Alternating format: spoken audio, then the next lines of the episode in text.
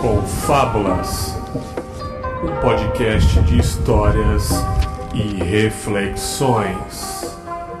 Olá, ouvinte! Seja bem-vindo ao Confábulas. Eu sou o Bergs e hoje é dia de episódio principal. Chegou mais uma vez aí um episódio grande para vocês, um programa um pouco maior, né, onde tem a interação com os ouvintes. Enfim, aquele episódio completo que vocês já sabem, eu gosto muito de fazer. E no episódio de hoje, eu chamei mais uma vez aí dois queridos da Podosfera, dois amigos aí. O Douglas Ganso do podcast Chorume, ele esteve aqui, né, naquele episódio de estreia, o episódio 01, que foi lançado no dia 1 de janeiro, né? A inauguração do Confábulas aí. Foi um episódio muito legal, onde falamos sobre levar a vida com bom humor, enfim, ser mais feliz no cotidiano e tentar pelo menos, né? Foi uma bela estreia, foi um sucesso, é, muita receptividade a galera gostou bastante, mandou muito feedback, eu fiquei muito feliz e isso me incentivou a continuar e saber que eu estava no caminho certo, foi muito legal. E eu também chamei o Caio Ucho, lá do podcast Los Ticos, meu querido amigo Caio Ucho aí, ele esteve aqui também naquele reflexões sobre amadurecimento e trajetórias, outro reflexões incrível, muito legal, falamos aí sobre as nossas diferenças atuais e de antigamente, em pouco tempo, né, o quanto que a gente muda em questão de poucos anos aí, foi bem legal legal, foi um reflexões que passou muito rápido e eu queria falar mais. Mas foi legal o papo, foi muito divertido. Gravei com o Caio Hansen também esse episódio. E se você que não ouviu esses dois aí, o Reflexões e o episódio 1, você que tá chegando agora, que eu sei que sempre tem ouvinte novo, maratona o Confábulas, ele tá no começo ainda, dá tempo. Ouça lá o primeiro para você saber do que se trata o Confábulas e depois mande um feedback aqui pra gente, beleza? E dessa vez eu chamei eles dois aí novamente para um episódio um pouco parecido do que o 1 Parecido, mas nem tanto. Dessa vez nós falamos sobre comédia. Sim, comédia. Um papo simples sobre comédia, sobre tudo que, que é cercado por esse universo da comédia. Simples assim, o que a gente consumia na infância, adolescência, o que a gente cresceu assistindo, consumindo, né? Os tipos de comédia que, que nos agrada, sobre os, os tipos de comédia em geral, né? Filmes, programas de TV, os tipos de humor, né? Opiniões sobre comédia a gente deu também, humor negro, humor inteligente, sobre o limite também de humor aí, qual que é o limite na nossa opinião, né? Falamos de stand-up comedy, óbvio, né? Que tá em alta, enfim, falamos de muita coisa e você que gosta desse universo da comédia, você gosta de dar risada, é, eu acho que você vai adorar esse papo. Eu acho que faltou muita coisa para falar ainda. Provavelmente eu trarei uma segunda parte aí mais para frente, mas essa primeira parte aí entre aspas ficou muito legal, fiquei muito feliz de gravar. Bom, redes sociais do Confábulas, passar aqui rapidinho para vocês. Se você ainda não curte a página do Confábulas, só digitar na aba de busca lá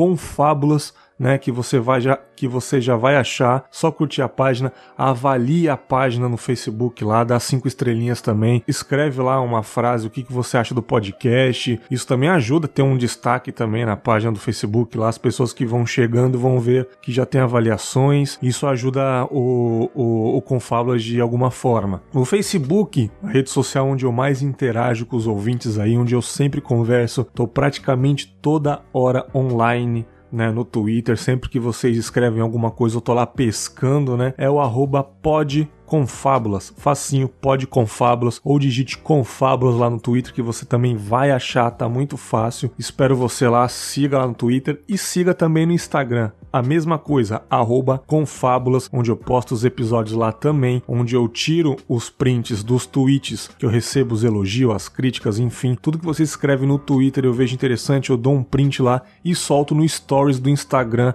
e fica lá 24 horas para todo mundo ver a sua opinião. Tá muito legal essa interação. Praticamente todos os dias tem um tweet de alguma galera que conheceu o Confalos, o que acha do episódio, e também eu jogo lá pro stories do Instagram. Então siga nessas duas redes sociais onde eu mais interajo, beleza? E também, é claro, o e-mail para você mandar o seu feedback, a sua sugestão, a sua história, né? Estou esperando aí. Se você gostou de algum episódio, pode mandar o feedback lá que eu vou ler com certeza, né? Tem uns e-mails bem legais que eu recebi aí sobre o episódio anterior. Eu vou ler lá no final, na sala do Confábulas, como vocês já sabem, né? Você que gosta do Confábulas também, ajude o podcast a crescer em audiência. Avalie o Confábulas lá no iTunes deixe o seu comentário lá, deixa cinco estrelas e você vai fortalecer demais o podcast a sempre estar em destaque. Sempre quando as pessoas entrarem no iTunes, colocar lá é, sociedade, cultura, é, conversas, histórias, o Confábulas vai aparecer e vai ser conhecido por mais pessoas. Então,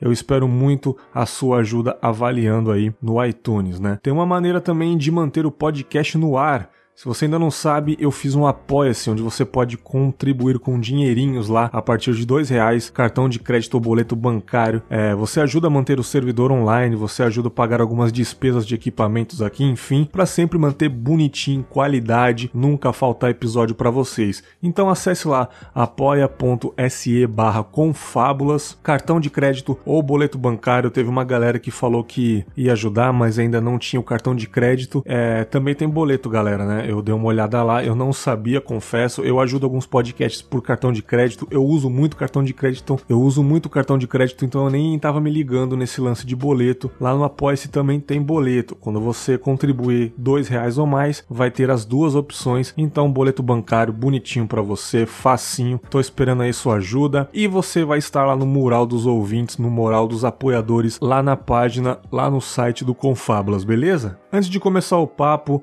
é, falamos sobre muita coisa sobre a comédia, falamos aí o humor que a gente gosta.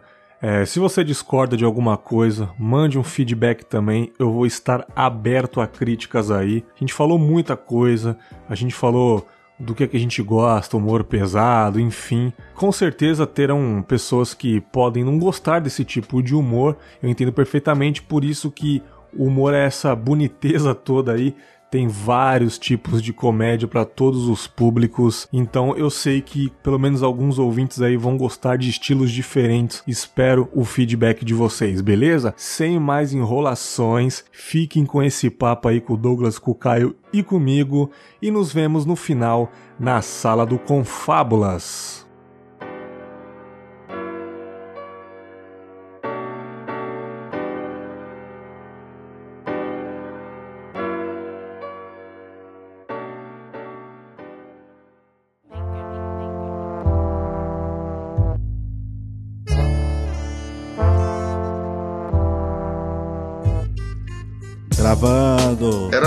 Ou gravando? Ah, que era foda-se.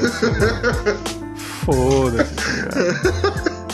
Me atrapalhei aqui, tá- dá pra voltar? Queria começar elogiando a pauta aqui. A primeira pauta que eu recebo, assim, que tem o logo do podcast. Você viu três Pô, páginas, né, cara? Também o cara pagou 10 mil reais nesse logo, o cara tem que Tem. usar em tudo que ele puder. Irmão, eu fiz logo, no cara. Paint, tá ligado? Aqui é nós, mano.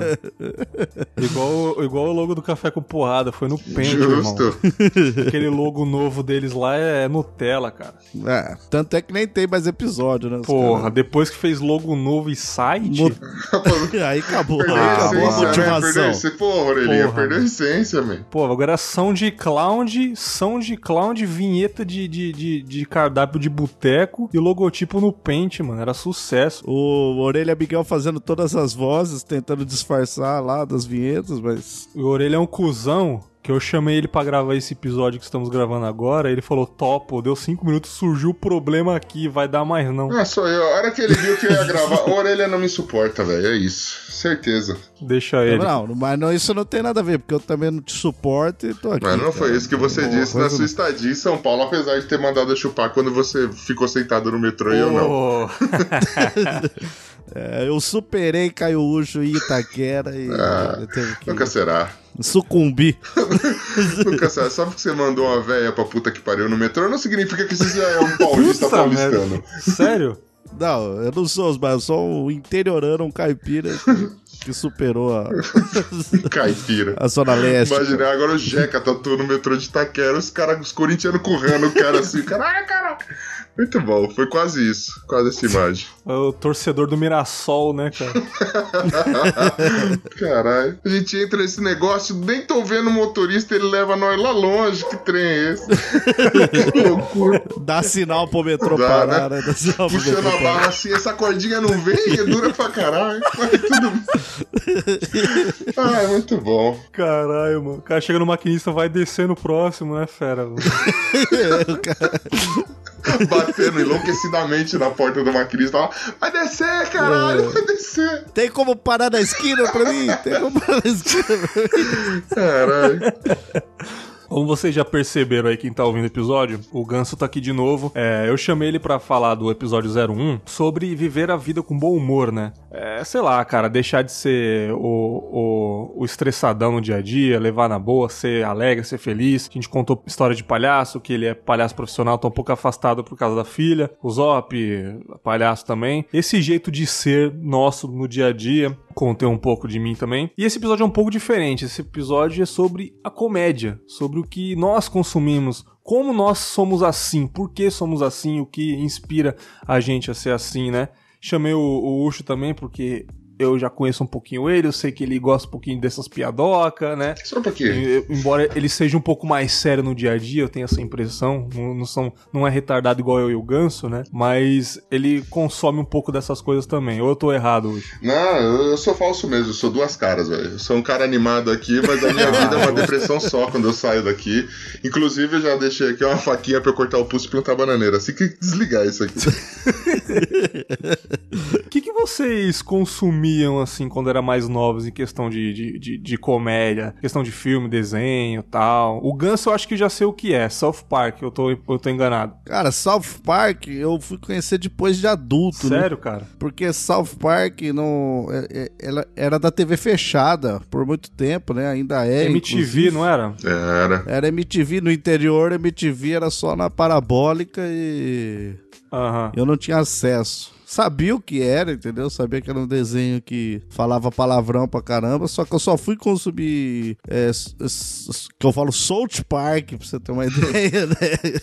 O- eu já tava, tipo, com 18, 19 anos, cara. Foi, foi, foi meio tarde. Ah, achei que você consumia antes. Não, mas depois fiz uma maratona, né? Hoje é um dos meu- meus desenhos prediletos. Agora, na, na, na minha infância, cara, uma coisa que eu, eu curtia muito, que eu comecei, era. Cara, era a revistinha do Homem-Aranha, cara. A revistinha do Homem-Aranha eu lia mais por causa da- das piadas do Homem-Aranha, que Uhum. eu, eu curtia muito, porque ele fazia comédia, né? Ele fazia piada a todo momento, mas mais do que a ação, entendeu? Eu, eu lia mais porque achava ele engraçado do que pela própria ação em si. Aquele Homem-Aranha dos anos 60, né? Que tinha umas, umas tiradinhas, né? Se eu não tô enganado, será isso daí? Que até tem umas Ah, cenas de não- meme que ele sentado na É, cadeira. o amigo da Eu vizinhança. não, né? não. lia, não lia a porra dos anos 60, né?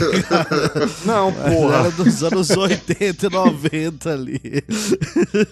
Só que ele sempre foi Porra. engraçado nos quadrinhos, né? É, sim, ele sempre foi engraçado. E era aquele cara que tava se fodendo, tava apanhando dos vilões, tava na desgraça, tinha que entrar em, em esgoto, é, tava com dívida e ele sempre fazendo as piadas dele. E eu, porra, isso pra mim sempre foi sensacional, entendeu? Ele, ele tinha uma velocidade de piadas ali muito. que eu sempre admirei. Ah, da hora, mano. E você hoje, o que, que você consumia de engraçadalho? Ou pelo menos o que você achava engraçado antigamente? Então, eu, assim como o, o Ganso, cara, aqui em Jaquera City a gente também não tinha acesso a MTV a porra nenhuma, porque periferia é foda, mano. Dava graças a Deus que tinha uma TV em casa pra gente assistir.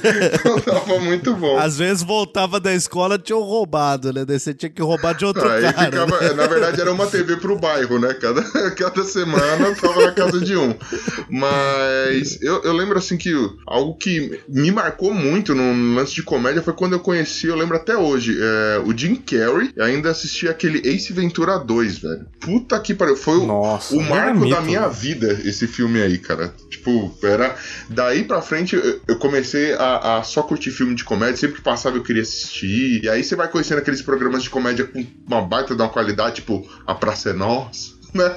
Você fala até devagar. Tinha aqueles programas do Jô Soares que passava no, na, na Globo. Tinha. Enfim, aí você vai conhecendo tipo, alguns humoristas brasileiros. Sem contar, é lógico, antes de ir pra escolinha, tinha que assistir aquele típico Trapalhões que passava no, na Globo lá. Já tinha morrido metade do elenco, mas passava o Trapalhões Roots, que hoje é problemático de passar na TV, sabe qual é? Mas é Sim, a sim, trilogia Jim Carrey, né, cara? A trilogia Jim Carrey. Máscara, é, Debbie Lloyd e, e o Ace Ventura, né, cara? Cê- Esse daí faz parte da, da infância da nossa época. Cê era o, o momento mais surtado do Jim Carrey e os três, acho que, filmes mais engraçados que Ah, ele cara, tanto que a gente. Você pode falar qualquer um desses, desses títulos pra qualquer pessoa que até quem não era da época, quem não viveu anos 80, anos 90, vai saber o que, que é, vai achar legal, vai olhar pro Jim Carrey hoje e falar, porra, ele tá uma bosta, como ele caiu, né? Porque o cara era genial. né? hoje ele é só o carinha. Ele é tipo eu quando sai da gravação, um carinha depressivo e triste. Só que ele é o tempo todo. Aquele documentário dele que ele tava contracenando lá. Andy Jim. É, o Andy, onde Ed Kaufman ele diz, cara, ele nunca foi feliz, cara. Você fica tipo, como assim, cara? Você fica meio deprê, tipo, mano, ele é muito deprê, cara. Mas é foda que. Esse documentário é foda, cara. Até tinha colocado aí pra, pra indicar no fim, mas, cara, isso daí mostrou o, o período de genialidade dele ali, Sim. da chatice dele também, porque ele incorporou o personagem ali de uma, de uma maneira muito excepcional, né? Mas Você viu, cara? Ele falava com a mãe, e com o pai do Andy, como se fosse o Andy, cara. E, tipo, todo mundo se emocionando. Você... Cara, É, que cara, coisa de cara. outro mundo, bicho. é terrível. É terrível. Foda, cara. Eu, cara, eu te falar, consumia muito Chaves, mas eu não achava tão engraçado quando era criança. Eu passei a achar engraçado depois de grande. Porque era mais admiração, não era achar engraçado, assim. Até hoje eu gosto, mas eu admiro. É que o, o- o humor do Chaves, do Chapolin, ele é relativamente simples, Sim. né? Acho que assistiu tanto, a gente assistiu tanto que não- a gente não tinha muito acesso aí, conforme a gente falou, né? A gente era TV aberta Roots, que uma hora deixava de ser engraçado mesmo, né, cara? Você assistia porque era isso ou você vê Você uma outra novela da Globo? Brincava ou, na pô, areia, né, cara? As piadas já viraram mais do mesmo, né, cara? Cê, to, toda É, não tirando o mérito do Chaves, do Chapolin, que é foda pra caralho, né? Mas o, o- a gente consumiu muito, né, É, cara? mas eu vou Aham. falar uma parada pra você, que nem quando eu era pequeno eu gostava mais de Chaves do que Chapolin. E aí, depois de velho, já fazia um tempão que eu não assistia nada, eu peguei, sabe, uma dessas tardes você liga a TV assim, putz, tá passando Chapolin. E aí eu comecei a prestar atenção e existiam piadas que eu era muito novo e não conseguia entender. E aí eu comecei, confesso que eu ri depois de velho de Chapolin, é, porque assim, tinha umas sacadas muito inteligentes, e, assim, você vê a genialidade do Bolanhos, tipo, quando ele pega e, sei lá, é, ele, ele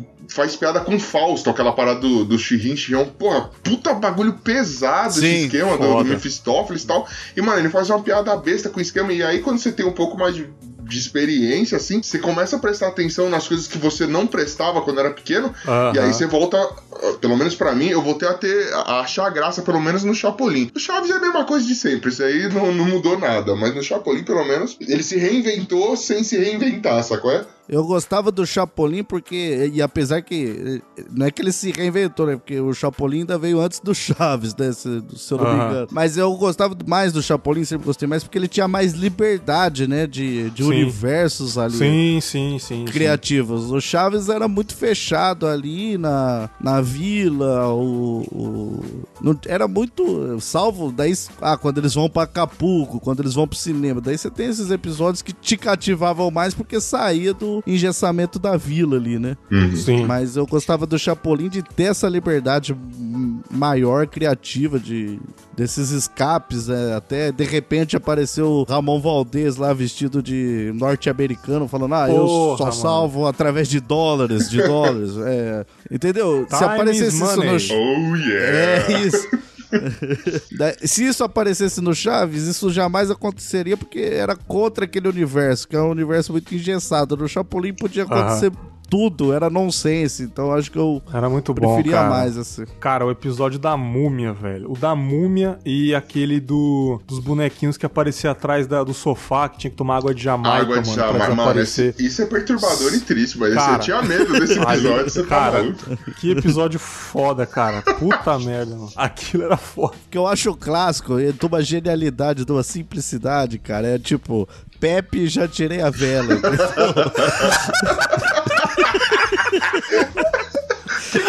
Cara, eu tenho uma porta.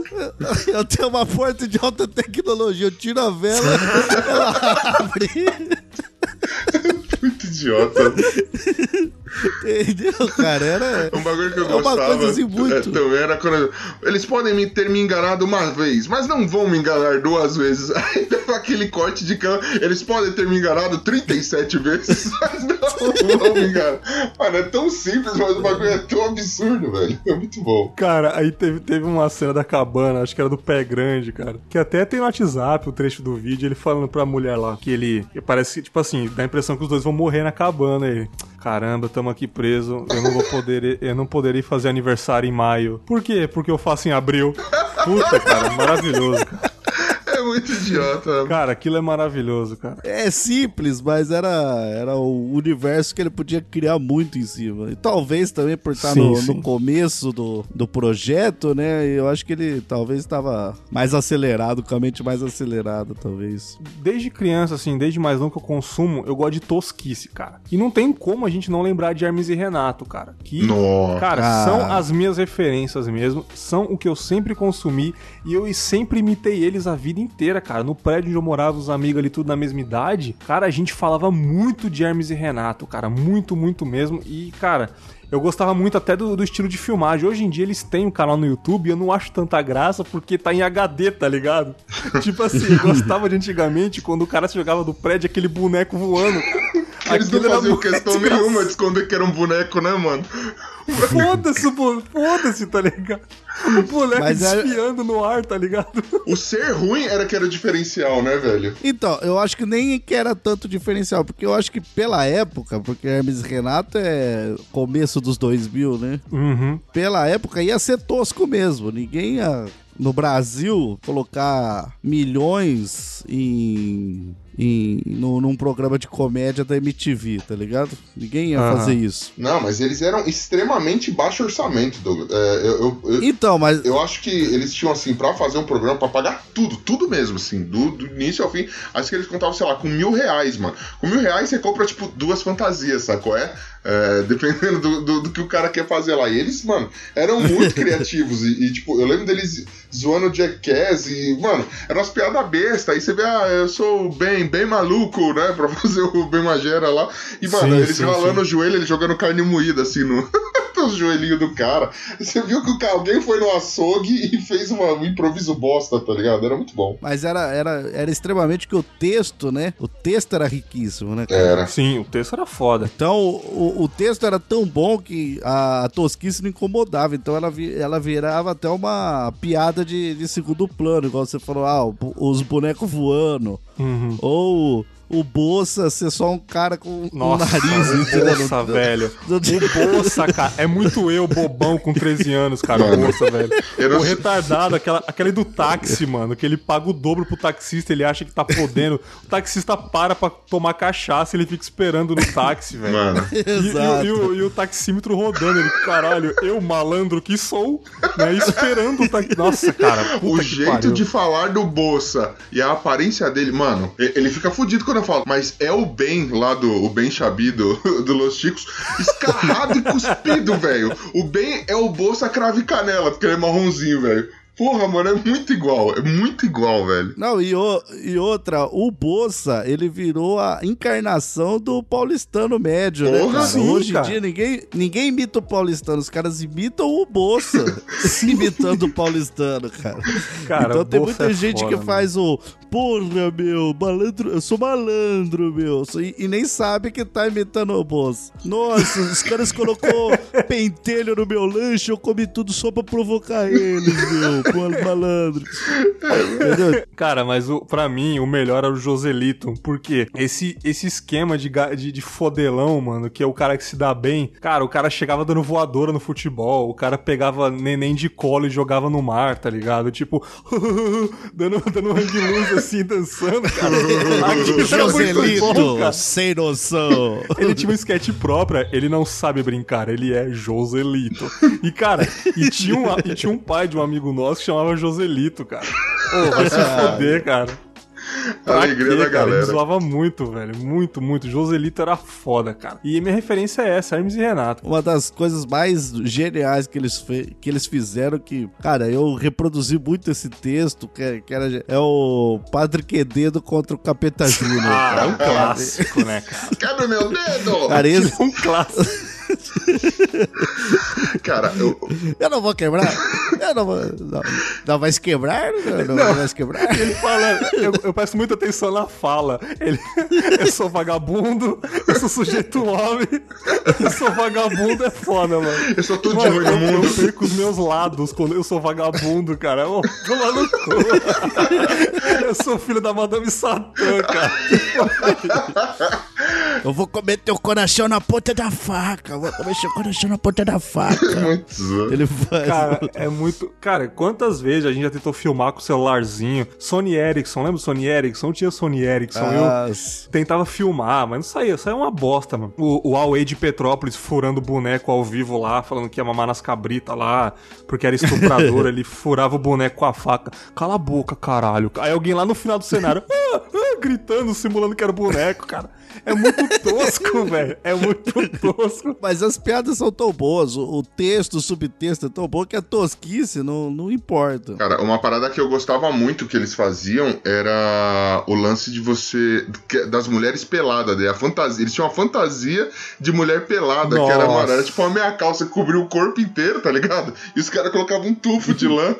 Se a menina era ruivinha, eles colocavam tipo um carpete combinando com a cortina, sacou? É? Sim, sim. Era Tinha o Fausto também, que era um dos. inte- Ele, ele que foi o fundador do Hermes e Renato, aquele que faleceu, né? Infelizmente. Ele fez aquela sketch maravilhosa do Padre Gato, mano. Cara, o Padre Gato era foda. Você acha no YouTube aí que era um padre galã, ele tinha música, ele dançava assim. Ele que fazia o gozo, o palhaço gozo, né, cara? Ele era o, o líder da trupe aí. Aquela sketch do Charlinho, que era o Bolsa que fazia o Charlinho. Do, do Charlinho Sim. pobre lá, que eles iam entrevistar o Charlinho, deixou o Charlinho a pé correndo, cara. Aê, se fode aí, trouxa! Você gosta de estudar? Gosta de estudar. Gosta de, gosta de batata? Gosta de batata. Gosta mais de batata ou de estudar? Velho, Gosta de bola É gato? Bola gato não, sou viado não. Bola gato não, sou viado aí não. todo mundo dá risada nessa parte aí do Bola Gato, todo mundo dá risada, cara. É só as falhas de roteiro que eu acho genial. Cara,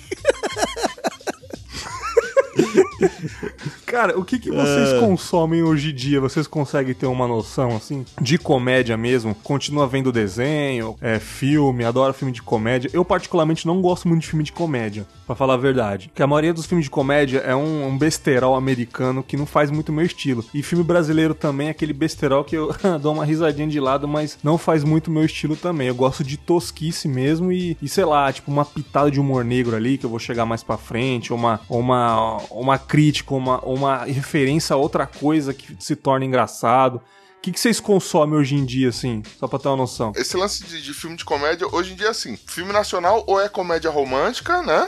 Ou então é tipo. Sei lá, são pou- pouquíssimos filmes que, não, que fogem desse padrão, assim, que é comédia, comédia mesmo, né? Ou então é aquele humor meio bosta, tipo, Divertix, saco? É, que, que é. Que é fa- Ah, não. Quer ser graça, quer se perfazer, quer ser o meninão, mas no final é uma bosta. Então é, é meio difícil. O que eu Aham. tenho consumido mesmo, assim, de comédia, não é nem na parte de filme. Gosto muito de ver, acompanhar, tipo, é, algumas sketches, né? Tipo, é, sei lá, o Terça Insana fazia muito isso, trazia personagens com uma parada totalmente diferente.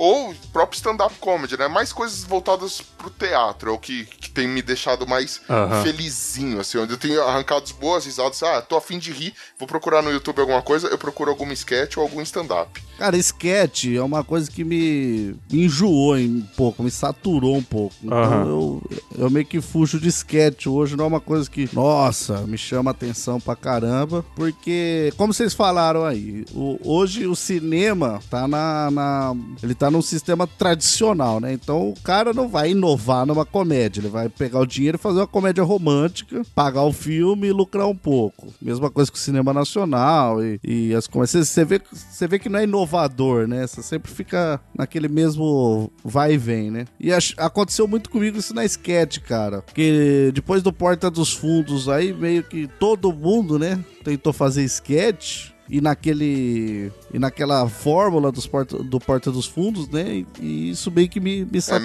meio situações do dia a entendi. dia, né? Tipo, É, então, Parafernália, daí- né, é, cara? virou bunda, assim, É, né? né? sempre a mesma coisa. Não, mas é. é, é milhões, né? Milhões de canal e que pegou o- essa onda, né? Querer ser o novo Porta dos Fundos ou o, o Porta dos Fundos 2. Por isso que. Só fazer uma ressalva, daí, pô, chega de repente aí o, o choque de cultura como inovação, né, cara, na internet, porque Sim, sim, sim. no, num mar de sketches, os caras nadaram com uma proposta completamente diferente pro nonsense, zoando a própria internet, né? Continua com, com roteiro, só que, cara, eles mudaram o cenário, tipo, fizeram uma pegada, tipo, um monte de. uns caras ali dando opiniões, e aquele esquema de que eles não são da cultura pop, são pessoas do cotidiano, trabalhadores de cadeira assinada e que manjam de cinema. Essa proposta. Que é o que né? tá. Que, que é a internet, né? Sim. É um monte de gente que não é formada em cinema falando de Exatamente, cara. cinema, né? Eu, eu, por exemplo, que, que vai, eu sou padeiro, o, o ganso que, que, que, que, que trabalha na padaria, eu trabalho, eu trabalho numa escola, é diretor de escola, o, o, o Ucho que dá o cu, quer dizer, o Ucho que, que É uma faz forma de outra ganhar a vida coisa aí. também, meu jovem. É uma forma de ganhar a vida. É, é verdade. E, e a gente dá opiniões de cultura pop, cara. Então, tipo assim, o Daniel Forlan, que, que é um dos criadores lá, é um cara muito inteligente. Na época da MTV também, ele já participava lá Sim. com o último programa do mundo, que eu achava muito legal também, entendeu? Cara, mas a proposta deles são muito boas, sim. E eles têm o, o de futebol lá, que eu esqueço o nome. Falha de cobertura. O, o Falha de Cobertura, que não é tão famoso e já tem Zilhões de, de, programas. Cara, que eu acho, sinceramente, mais genial que o Choque de Cultura. Aham. Só que ele é mais nichado, né? Ele é de futebol. E, Exato. E, e ele é mais tosqueira, talvez eu ache mais da hora por causa porque é tosqueira. Sim, cara, aquele cenário 3D atrás, né, bicho? Tipo de. Não, e os caras ri no meio das falas, entendeu? Corte bruto. Eu adoro esse lance de, tipo, o cara esquece o roteiro ou fala coisa engraçada É. e tem que segurar a risada, cara. Eu amo isso. Os caras improvisam. Aquele cara, o, o Caíto, né? Que faz Caíto, o- aham. aquele, aquele cara deve ser o, o mais desgraçado do mundo, que ele não sai do personagem nem fudendo, bicho. Nunca, E ele cara. fala. E ele fala um negócio engraçado e os caras, você vê que os outros mijam de dar risada ali e ele dentro do personagem. É o, é o que veio pra salvar, né? Então, é o que eu falo, no meio de tanta igualdade que você tem, de, é, de eco e sobre eco do que já tá sendo produzido, daí vem um- uns caras e conseguem fazer algo diferente e, porra, eu, eu acho sensacional, eu acho os caras foda pra caramba. Mas daí como, isso é porque eu não consumo muito sketch, né, a gente acaba entrando nesse assunto. E o... O... Tererê. O, o Ucho, Ah, tá. o Ucho, fa- o Ucho falou do stand-up. Eu, porra, daí eu, eu consumo muito stand-up hoje, de- os do Netflix lá, que o Netflix tem stand-up pra caramba lá. Eu já consumia muito Seinfeld, né, na adolescência. E só que quando eu consumi Seinfeld pela primeira vez, achei da hora, mas eu não sabia que aquilo lá era um estilo, né? Não sabia que stand-up comedy era um estilo. E hoje eu tenho mais acesso, assim. Prefiro também, vou ser meio babaca aqui, né? Mas eu já sou babaca na vida mesmo. Eu Aham. sou mais o stand-up americano. Hoje eu consumo mais. Porque, por questão de velocidade, eu acho ele mais rápido do que o stand-up brasileiro. Eu acho o stand-up brasileiro extremamente lento, amarrado, com piadas curtas. Então, é, é- é- é Ah, muita tá. diferença de comédia. Porque, por exemplo, quando você vai pegar um filme é, onde o cara vai fazer alguma piada, alguma coisa, eu particularmente acho o estilo americano muito caído, velho. Eu não consigo. Por exemplo, tem um ator, um comediante de sucesso lá, aquele Will Ferrell. Cara, eu não consigo ver graça nesse maluco, mas ele faz um puta no sucesso lá. Só que quando é o stand-up. Ah, mas ele é ruim Então, mesmo. Pra É, gente. então, mas ele- quando o pra caso é o ruim stand-up, mesmo. cara, eu concordo com você. O americano é melhor, mas eu acho que, por exemplo, se você pegar só e traduzir aquilo e tentar, sei lá, fazer uma, uma tradução de, um- de um, de um show de stand-up inteiro e passar aqui no, no Brasil, cara, você não consegue. A galera não vai rir, que é muito diferente. As piadas não se aplicam. Mas eu gosto mais do ritmo. Eu concordo com você, mano. Acho que o ritmo do, do stand-up americano é bem melhor. Os caras são muito mais dinâmicos do que o nosso. O nosso é arrastado e, por vezes, o nosso, tipo, acaba sempre batendo na mesma tecla. Você começa. Às vezes ele é até previsível, sacou? É? É, então. Não que seja e, ruim. por exemplo, você pega lá. Você pega lá o americano, às vezes, eu, eu acho que o cara tem mais, como eu posso dizer? É que, lógico, lá começou, os caras desde os anos 50 fazem isso, né? Até às vezes antes.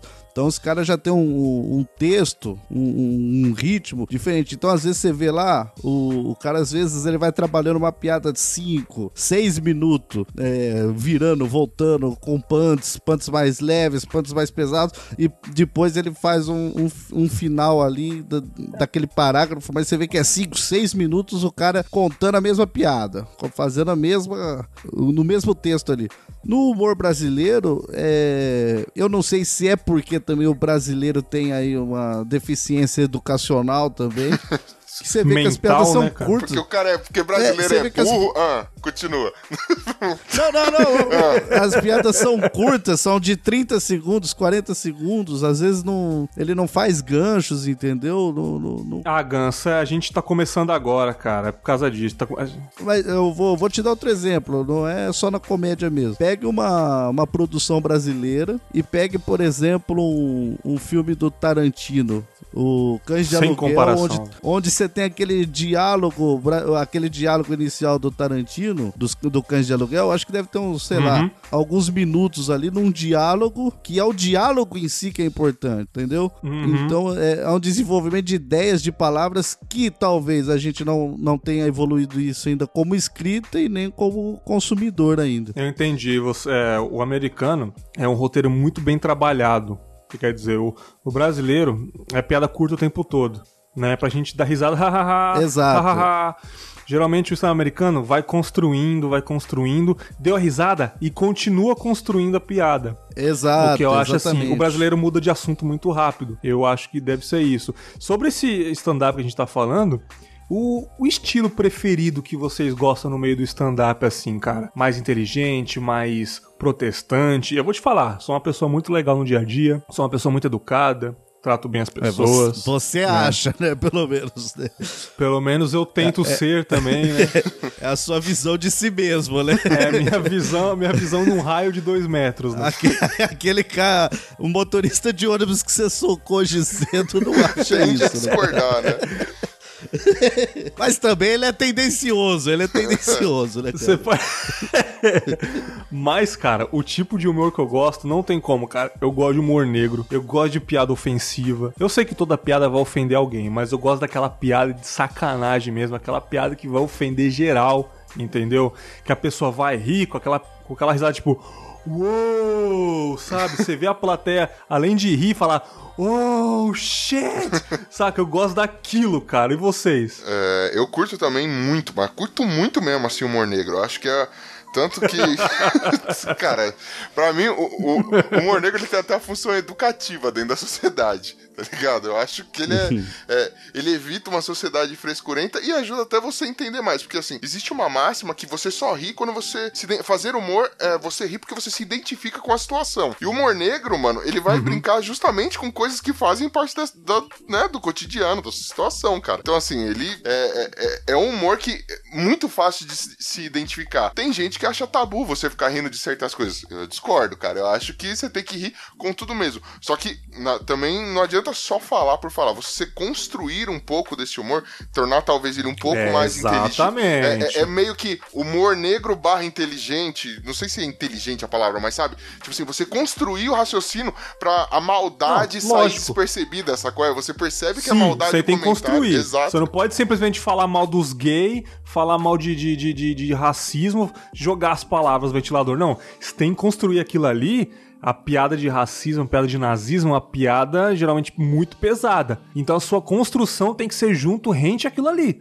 Você geralmente falar, ah, os gays são uma bosta porque. Ué, caralho, tá falando que gay é uma bosta, mano. Constrói primeiro e joga punch no final que você vai ver. Aí sim, porra, legal, faz sentido. Embora seja errada, faz sentido, a galera vai entender, né? Porque aí também é foda. Se for assim, todo mundo vai sair ofendendo geral, aí até eu fazer stand-up, né, cara? É, é, a linha tênue entre você ser só um cara escroto ou você ser um comediante, sacou? É?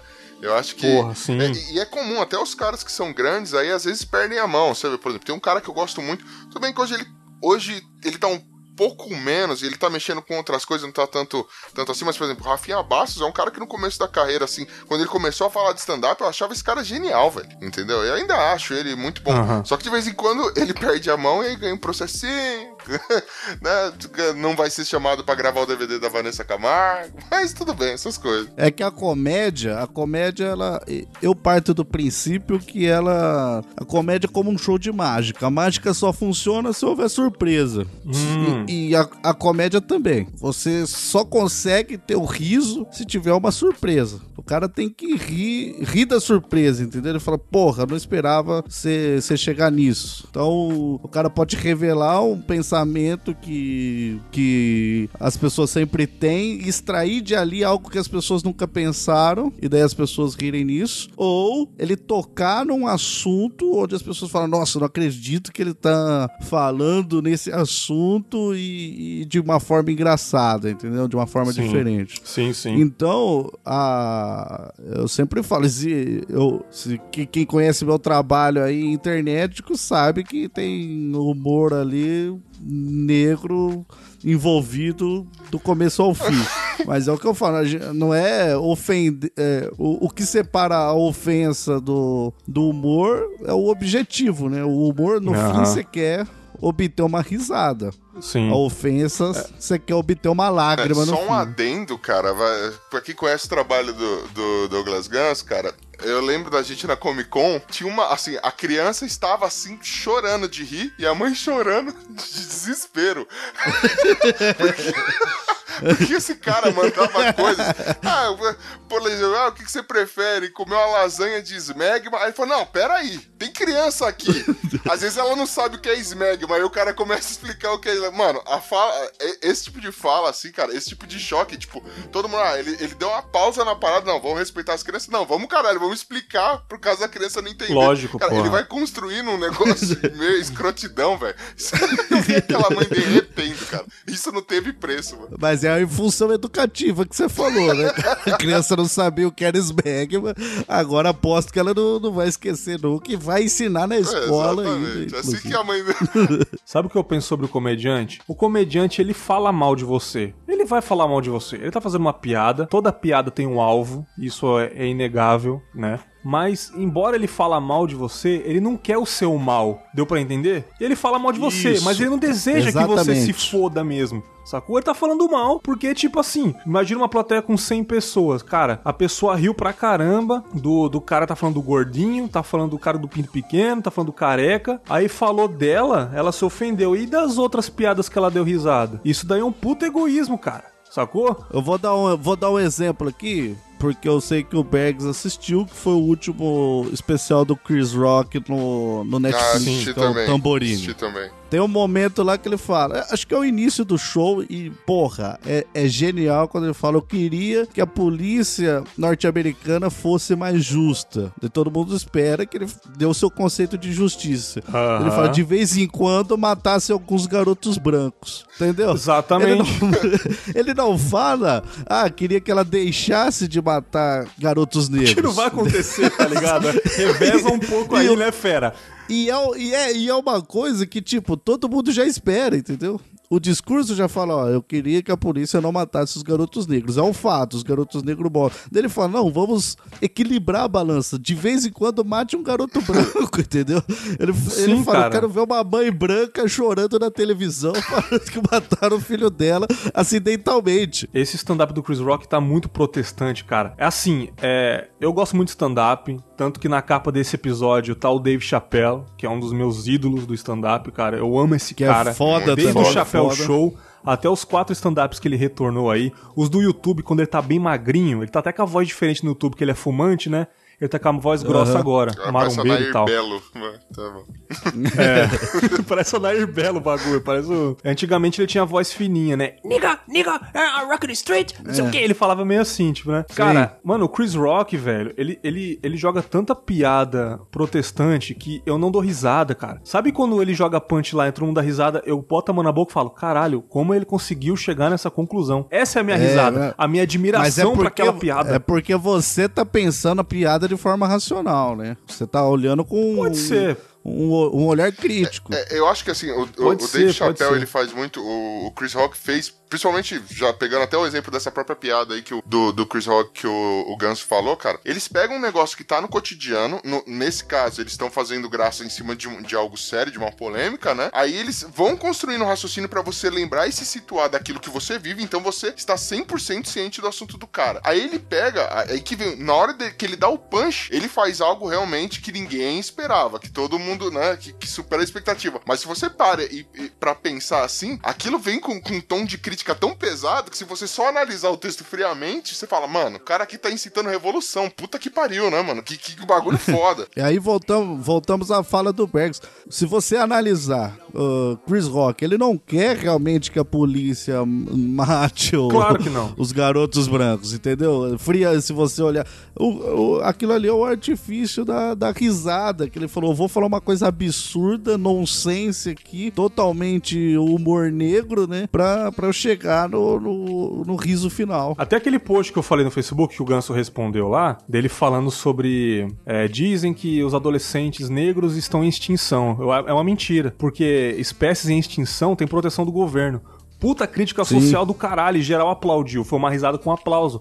Ele falando Exato. que ele educa as filhas deles pra não odiar os brancos, mas pra ficar esperta com os brancos, que a casa do, toda dele é branca, cheio de lâminas, e, e, e, tipo, ela acorda com um branco, com um branco na cara. Tudo que é branco é quente ou é pesado ou, que, ou, ou, corta, é, ou é afiado.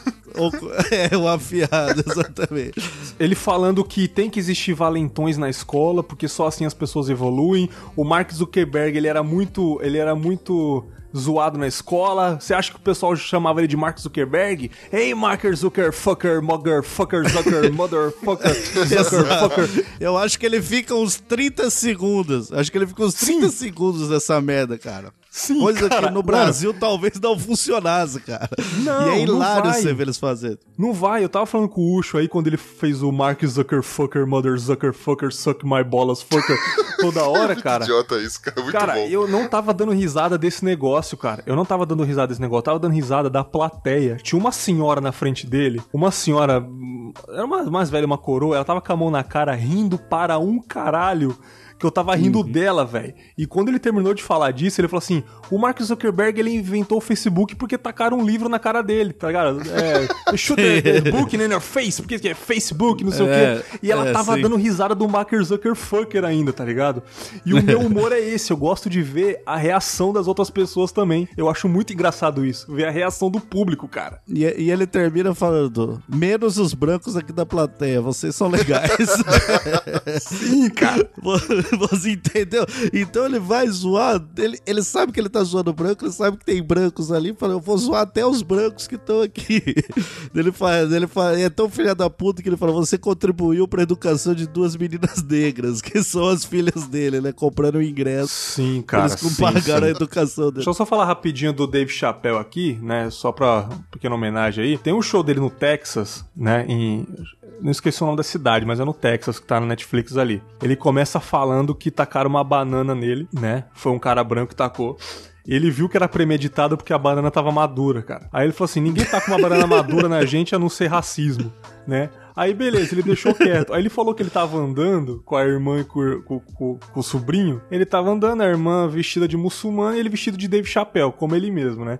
E andando e tacaram e tacaram uma neve nele, um floco de uma bola de neve nele. Ele viu que era premeditado porque o carro era aquecido. Ninguém tinha uma bola de neve num carro aquecido.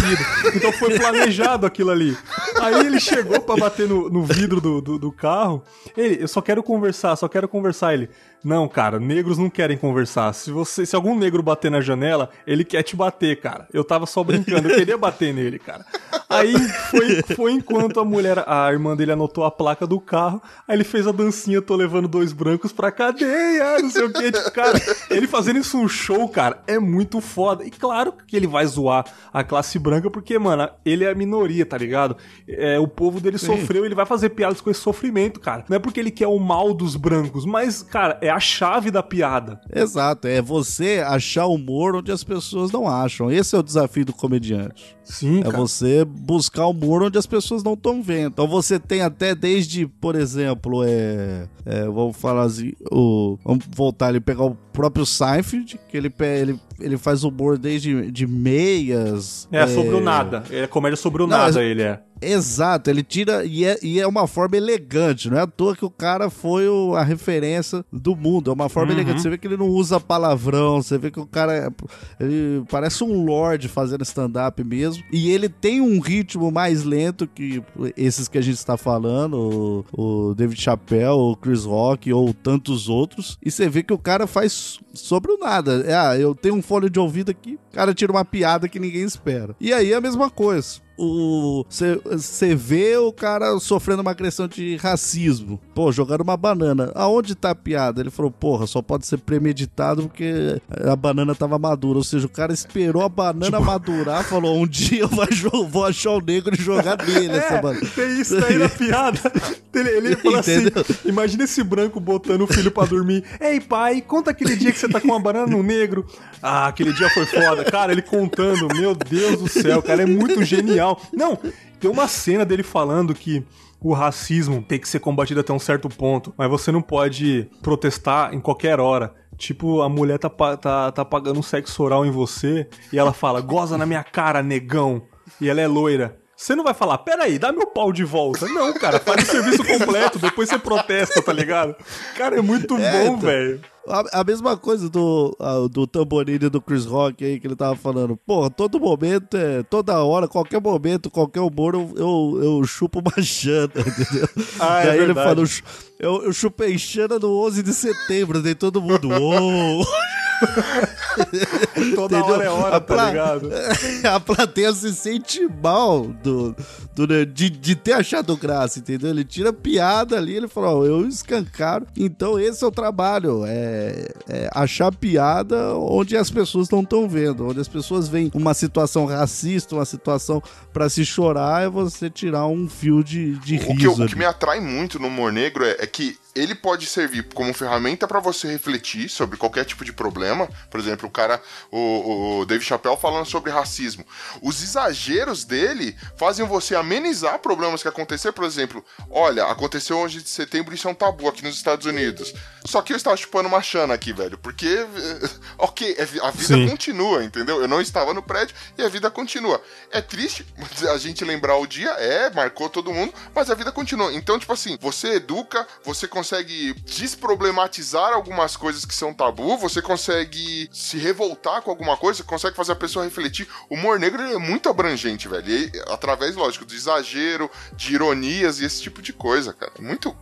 O melhor tipo de. hum- Por isso que me atrai Sim, tanto sim, esse sim. humor negro. E a maneira, muitas vezes, que o humorista encontra de homenagear, de relembrar a- existência do, do evento, né? Sim. Pra vocês existem regras no humor ou, ou, ou não? Existe regra, quando eu falo de regras, existe regras no sentido de métrica, de ritmo, Aham.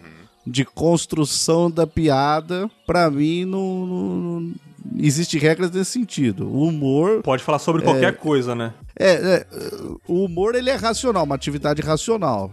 Daí separa o profissional do de, do de quem conta uma piada. Então ele é uma atividade racional. Mas é o que eu falei, você pode achar material em qualquer lugar. Você não tem, você não pode se limitar. Você não pode, é, dependendo, lógico, do- da linha que você segue, vai ser diferente um roteirista da Praça é Nossa do, um outro programa, né? Então, eu acho, só que eu acho que você pode procurar material em qualquer lugar. Não, eu atualmente trabalho com essa premissa, que você vá faça piada com, com todos os assuntos, todos os Então, sentidos. eu acho que assim, a regra Da nesse hora. caso aí, acho que até é, complementando o que o Douglas falou, tá muito ao, ao público que você quer atingir. Então, por exemplo, se você tá na TV aberta, você vai passar pra senhorinha, pra aquele, sabe, a mulher que tá, acabou de assistir, sei lá, casos de família, ela não, não tá disposta, por exemplo, a ouvir você fazendo uma piada sobre a Isabelle Nardoni, tá ligado? É, ela vai ficar, você vai chocar ela, ela não é o público. De- é, então, assim, você tem que saber pra que- pra- com quem você tá conversando para você poder adaptar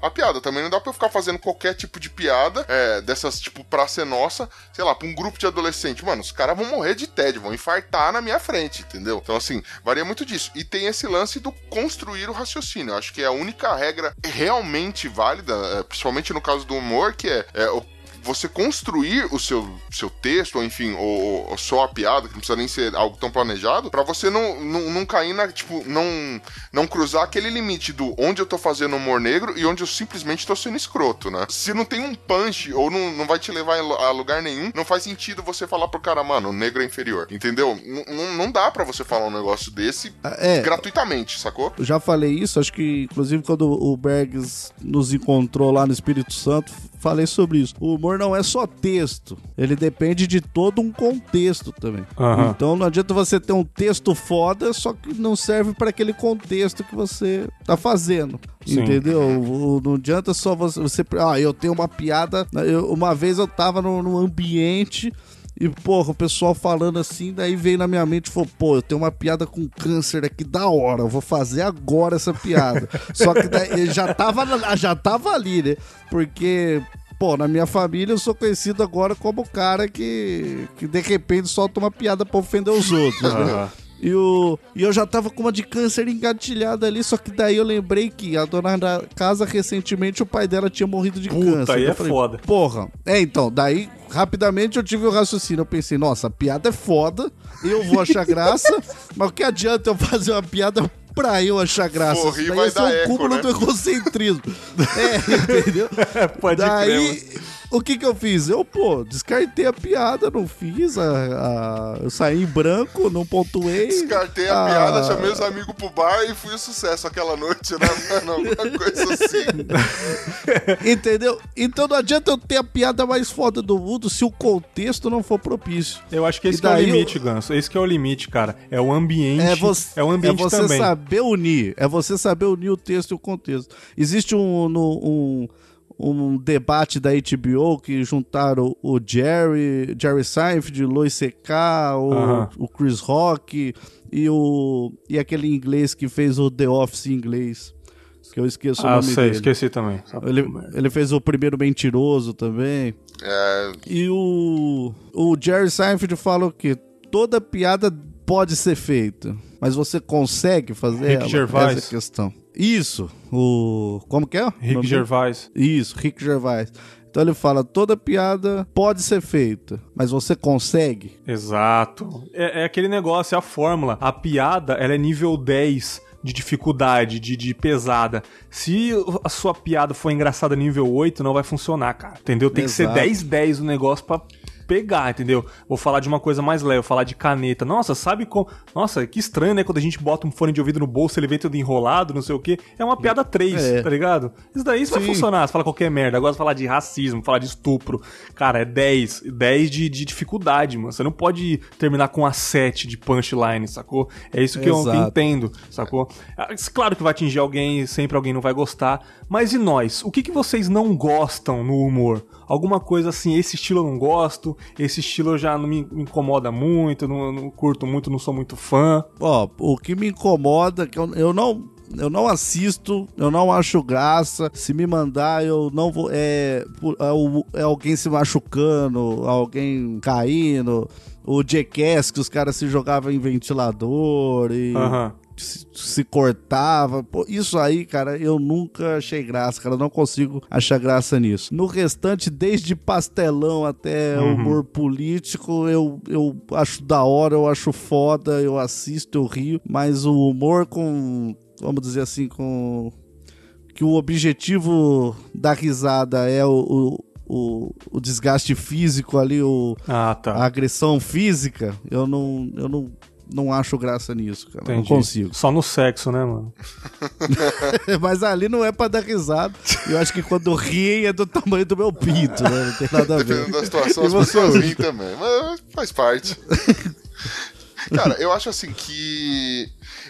Não existe assim um estilo de humor inteiro que eu não gosto. Porque, por exemplo, a agressão física, mano, o, o Partoba que os biólogos faziam eu achava genial, cara lógico Aham. que enjoei, mas eu, eu, eu acompanhava, eu, eu gostava bastante, me divertia Mas bastante. então, mas você achava engraçado mais pela narração dos caras do que pela violência. É, eu tenho os dois, porque, por exemplo, eu já vi vídeos que acabaram saindo lá no Partoba, por exemplo, ah, putz, acho que é Afroninja, alguma parada assim, que era um cara fazendo um teste pra um, pra um filme de artes marciais, ele pega, tenta dar um mortal pra trás, cai de cabeça, levanta todo tonto assim, sai com um tchaco. Mano, ele se fudeu. Eu achei isso muito engraçado, e não necessariamente. é, isso foi parar lá nos Irmãos Piologo bem depois. Eu, eu consegui rir bastante disso. Então, tipo assim, algumas coisas é, disso me fazem rir. O que eu não tenho um estilo que eu não goste. Eu não gosto quando, por exemplo, eu acho que fica muito fora do contexto, ou eu não consigo entrar no, no, no contexto que o cara tá fazendo, entendeu? Lógico, é, existem piadas fracas em qualquer gênero, isso é comum de acontecer. Mas quando o cara tem um texto inteiro, ou o cara tem, sei lá, ou a pegada que ele tá fazendo, a piada, o punch dele tá totalmente fora de contexto, ou eu não peguei, seja por culpa dele, ou por eu que, não- que sou burro demais e não entendi, aí já não me agrada. Mas eu não tenho um estilo em si que eu não gosto, entendeu? De, de brigar. Geralmente, de- eu, eu Entendi. tô disposto.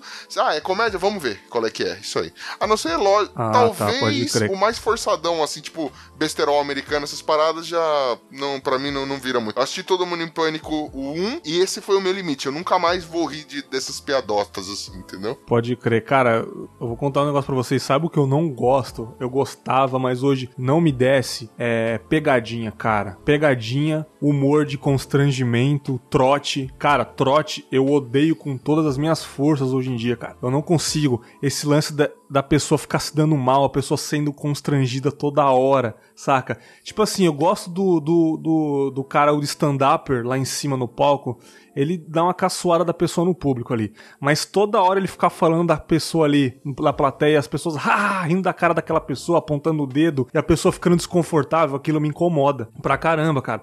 Pega, é, pegadinha também no meio da rua, as pessoas olhando, a pessoa se dando mal, aquilo me incomoda profundamente.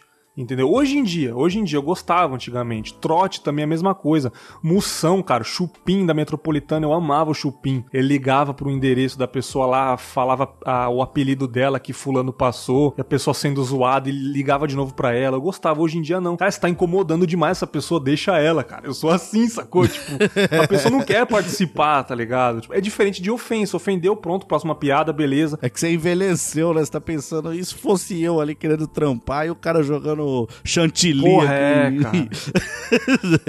Chato, mano, pra caralho, mano. Ou tipo, a pessoa finge que te roubou e sai correndo. É, é- é o contexto que é zoado, né? Aí eu acho que é o contexto que é zoado. É, porque, por exemplo, aí mano. você vê que, tipo, é, aí é, eu não sei se é um, um estilo de humor que eu não gosto. Talvez então aí eu tenha encontrado. É, quando você vê que, tipo, o humor ele tem que ter graça pra todo mundo, né? Lógico, desde que você saiba que aquilo ali é um humor, Aham. ele tem que ter graça pra todo mundo. Quando, por Aham. exemplo, você vê uma, uma senhora tomando um susto desgraçado com um monte de zumbi entrando numa, numa composição de um trem lá, e você fala, mano, esta velha vai infartar a qualquer momento, isso não é engraçado. Isso pra mim só é desesperador, entende? Sim, É, cara. é, sim, é, sim, pra sim, mim, cara. Aí, na minha opinião, isso não, é, é um contexto totalmente tosco da parada, entendeu? Não é, não é o caso. Mas, Você por tá exemplo, forçando o que a pessoa não quer. Isso. Você tá forçando, a pessoa não quer participar mais. É igual no teste de fidelidade do João Kleber lá. O cara tomava um Viagra, chegava lá, não, não comia ninguém no aí fim. todo mundo ri dele. Piada de mau gosto, Puta é. sacanagem, não? Exato. Exato. Puta piada de É foda, mau cara. gosto. O cara fica de pau duro lá oito horas e, pô. Pra tocar bronha. Porra, essas teve pegadinhas. teve um episódio, teve um episódio recente do Maurício Meirelles no podcast deles. Aliás, você que não conhece, eu canso de falar, é o meu podcast favorito atualmente. Muito foda, só entrevista foda e papo de comédia. Sobre comédia e não um podcast de comédia. Cara, ele entrevistou a Mel Maher dentro do carro e tal. E ele confessou que aquele Facebook que ele faz, não tem? Que ele pega o Facebook da pessoa, começa a zoar e tal. Ele fala que ele gosta de fazer aquilo, ama, todo mundo dá risada quando ele invade um post de alguém, começa. Mas quando ele percebe que a pessoa tá ficando incomodada, aquilo deixa ele incomodado também. E é mais ou menos o que eu sinto. Quando ele chega no post da mãe da pessoa no Facebook, ah, cala a boca, sua velha, e todo mundo dá risada dele também, beleza. Mas quando ele vai no, na- no Messenger do lado da abinha da direita falar com o chefe dele sobre alguma coisa, ele, não, não faz isso não. E ele vai mesmo assim, todo mundo dá risada e o cara dá uma risadinha de lado e não gostou realmente, ele. Putz, mano, isso aí. É nisso que eu tô falando, entendeu? Tipo, o cara se incomodou muito, ele não tava confortável. Para mim, o humor, todo mundo tem que estar tá confortável naquele ambiente ali. Uma pessoa ou outra pode não gostar, isso é normal. Mas, cara, é aquela forçação de barra essa forçação de barra que eu não gosto, tá ligado? E no trote é a mesma coisa. A pessoa desligou uma vez, você volta a ligar para ela, é foda, cara. Já era, acabou, não quer mais brincar, tá ligado? É a mesma coisa, por exemplo, igual a gente tava falando do Chris Rock falando de matar uma criança branca. A mesma coisa se um cara pegasse e falou: Ô, oh, eu tenho uma criança branca aqui. Então eu vou dar um tiro nela, entendeu? Uhum. Ele, ele não quer que as palavras dele prejudiquem alguém de verdade, entendeu? Sim, ele, sim, sim. Então, então, acaba acontecendo a mesma coisa aí no caso do, do Maurício Meirelles. Ele, ele quer entrar lá no Facebook da pessoa pra zoar. Quando ele vê que aquilo pode gerar uma, um, um problema, um, um desconforto. Um, um, um, problema, uma tristeza pro cara. O cara, sei lá, perdeu o emprego porque ele xingou o chefe, ou a mãe da pessoa fica triste, a mãe é velha e se entristece com qualquer coisa, entendeu? Quando ele percebe que aquilo lá vai machucar a pessoa de verdade, acho que aí para ele deixa de ser, de ser piada, entendeu? Acho uhum. que ele meio que sai, ele deve se sentir mal de estar naquele personagem ali e coisas desse tipo. Mas é aquela também, né? É uma profissão em corda bamba, né? uma hora ou outra você vai ser atingido aí, você vai se envolver com uma polêmica ou outra. Também não vai ser o humorista isentão, né? Sabe o que eu odeio nos transportes públicos? não, cara. Seja você mesmo, entendeu?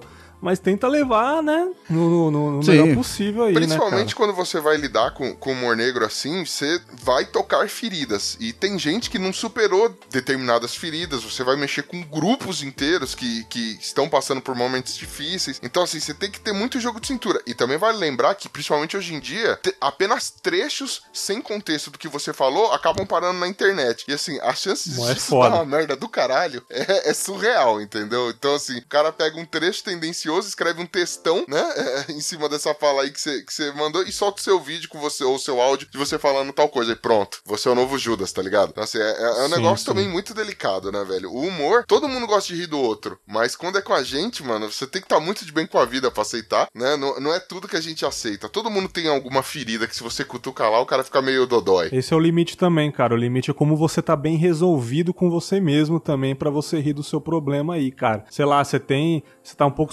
sobrepeso aí, faz uma piada de gordão. Aí, se você não riu, você não tá muito bem resolvido. Aí o, lim... aí o humor vai te atingir pra caramba. Agora, se é gordaça mesmo, você não tá nem vendo, eu sou gordo mesmo, aí o humor não te atingiu. Você já é gordo, não vê o próprio pênis faz três anos, cara. Você acha que é uma piada? É a piada que vai te machucar, né, Você é gordo mesmo, cara.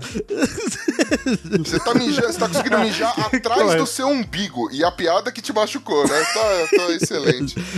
Você vai mijar, sai pelo cu, porque o pinto já tá direcionado, as banhas já direcionando pra trás. lateral, já. porque é. o bagulho já vai, né, fazendo aquela pressãozinha. Exato, a última chupada de pau que você ganhou, a mulher pegou um cano PVC e enfiou no, no, no, no seu jogar, pau e chupou a Joga a barriga e as tetas nas costas pra conseguir alguém ver seu pau. Porra, mano não é a piada. Exato. As índias, as índias, as índias olham pro cara e falam, nossa, que teta caída, pra você ter uma noção de quanto o cara é gordo. Cara. A Índia falou, né, cara? É, então. Porra, cara, Porra, não é a então piada que tá te atingindo. Você já é assim. A piada tá falando Às uma simples você verdade. Você se atingiu. É, é. exatamente, cara. Finalizou muito bem. Você se atingiu, cara. Então, é como você tá bem resolvido. Antes da gente encerrar aqui, é, vamos fazer uma listinha aí. Quem que a gente acha foda aí na comédia? Que, que, quem vocês são fãs? Seja BR, seja norueguês, seja sergipano, brasileiro e norte-americano aí. Influências aí, ou nem influências, às vezes vocês não querem fazer stand-up nem nada. Eu confesso que eu tenho uns textos aqui guardados mas não tenho coragem ainda de subir no palco. Conver, tem um converse teatro comigo, aqui converse comigo que tem, temos projetinhos. Tem aí. um teatro aqui na cidade, eu já, eu já mandei umas mensagens, já, e aí, como que faz? Ah, é só chegar aqui, mas eu, eu tô meio, eu tô, eu tô meio inseguro ainda, mas eu tenho. Mas assim, quais são as influências de vocês aí? O Ganso pode começar falando aí. É, tem um número limite aqui? Vamos indicar Não, não, pode ficar à vontade, cara. Fica à vontade. É o seguinte, então quem, quem quer dar risada, cara, eu vou indicar um que é foda porque desde esses é, ataques aí do. Desde esses ataques, não. Desde essas revelações do, do mundo machista de Hollywood, né? Ele teve acusações, mas eu penso o seguinte: o cara será um bom cozinheiro se você Se o cara lá do seu trampo faz o melhor feijão do mundo, você curte comer o feijão do cara, daí de repente você descobre que ele era. que ele é racista. O feijão dele continua sendo o melhor do mundo. Ele que é racista, Aham. entendeu? Então eu Entendi. penso assim que na comédia é a mesma coisa. O cara faz um trampo de comédia bom, ele é. ele assediou, bateu punheta na frente das meninas. Legal, mas eu acho o trampo de comédia dele bom, que é o Louis C.K. aí. Eu acho que os três stand-ups dele que tem na, na Netflix, eu acho que são foda pra quem curte o humor negro. O cara vai. Ele vai. Ele vai fundo. Então, se você quer uma referência, Uhum. eu vou trazer duas brasileiras, então, que é, porra, Mazarop.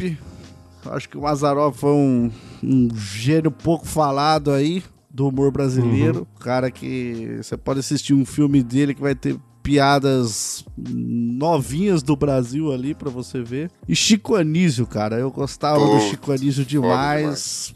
Legal, hein? Porra, pra mim é um cara que fazia stand-up no Brasil antes do pessoal trazer o stand-up pro Brasil. Ele já fazia textos fodásticos de cara limpa no teatro. Os cara acha muita coisa no YouTube, muita coisa engraçada mesmo. Um cara que. o- ele tem a cara do humor brasileiro, cara. Ele tem a cara do humor brasileiro de qualidade. O problema é que ele ficou muito à mercê da- do, do que a Globo mostrava, que ele fazia, daí ele ficou meio assim como o, o pastelão, né? É. Acho que muitos humoristas brasileiros caíram nisso. Né? A, uh, uh, a- TV aberta, assim, tem a mania de engessar o cara com puta potencial, né, mano? Exato. Então, Pô, Aconteceu com o Eduardo Chico. Stablish, Marcela Diné, cara. Porra, Marcela Diné na. MTV, cara. Os 15 minutos que ele tinha lá. Era O fantástico, Comédia velho. MTV. Depois que ele foi pra Globo, meu irmão. Assim, no Tá No Ar até que é legal. Tá No Ar que ele participa lá, tal, com o Marcus Mellen lá. Cara, mas ele é muito melhor que aquilo, saca? Podia, podia ser pior, ele podia ter ido pro Zorra. Não, o Zorra total. O Zorra agora tá, tá reformulado. Um, beijo, cara, que foi disso aí, Mas é foda, velho. E daí, pra encerrar, já que você falou do podcast do Maurício Meire- Meirelles, eu vou falar do podcast do, do Caco, então, do Minuto de Silêncios. Só que eu Uhum. vou falar do curso de humor, que é um podcast lá que ele fala também sobre humor e, e dá muitas teorias sobre Sim, humor. sim. E começou nesse segundo ano agora discutindo obras clássicas do humor lá sobre Don Quixote, Olha, o Alto da Barca do Inferno. Porra, mano, e, e- e eu acho sensacional, assim, ele dá um- uma cobertura histórica sobre a obra e eu acho que tá muito da hora esse podcast dele. Eu acho que pra quem quer estudar sobre humor, eu, eu meu, minha cereja do bolo aí de indicações. Uxo, fica à vontade, mano. Cara, é, eu vou, vou começar aqui falando de, de um cara que me surpreendeu, cara. E é um cara das antigas. É como eu falei, a gente não conhece tudo que ele tem, mesmo porque ele foi com um personagem pra TV aberta, no caso pra Globo. Participou de outras emissoras, claro, mas aí a gente não conhece muito. A gente acha que ele é só aquilo. Que é o Pedro Bismarck, mano, o Nelson da, o Nerso da Capitinga. Cara, Ah, legal. eu tava, eu tava numa. Tava viajando com a minha digníssima e por um acaso, tipo, cidade pequena, tal, tinha porra nenhuma pra fazer lá. E ia ter um show dele. A gente foi lá, comprou ingresso, foi. E assim, tinha algumas sketches com personagens, ele apresentou algumas personagens e depois ele lançou, tipo, uma espécie de stand-up. E, mano, o cara é genial, assim, eu, eu chorava de rir com o cara. O cara.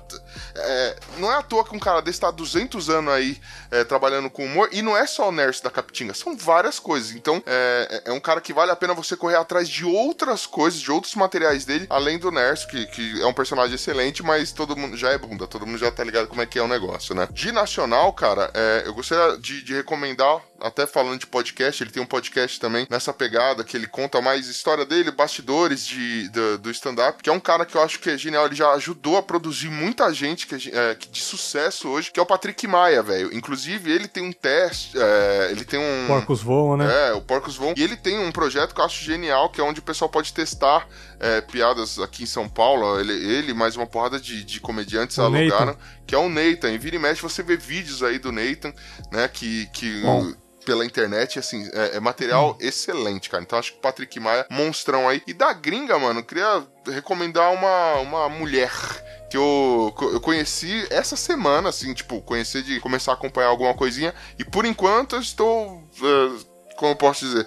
Tô, tô curtindo demais o trampo dela, que é. A, o Bergs me ajuda com o nome, é a Sarah. Sarah Silverman. Exatamente, Sarah Silverman. Que, mano, A Sarah Silverman é foda Mano, demais, eu, tá- eu tô assistindo Porra, uma parada dela na, na Netflix, assim. Ela toca nos assuntos fodas, tipo, porque às vezes você tem até opinião diferente da dela, mas ela coloca a, a, a, piada de uma forma que você não tem como você não rir daquilo, porque é realmente muito bem construído o texto dela, e ao mesmo tempo, assim que passa a piada, você terminou de rir, você fala.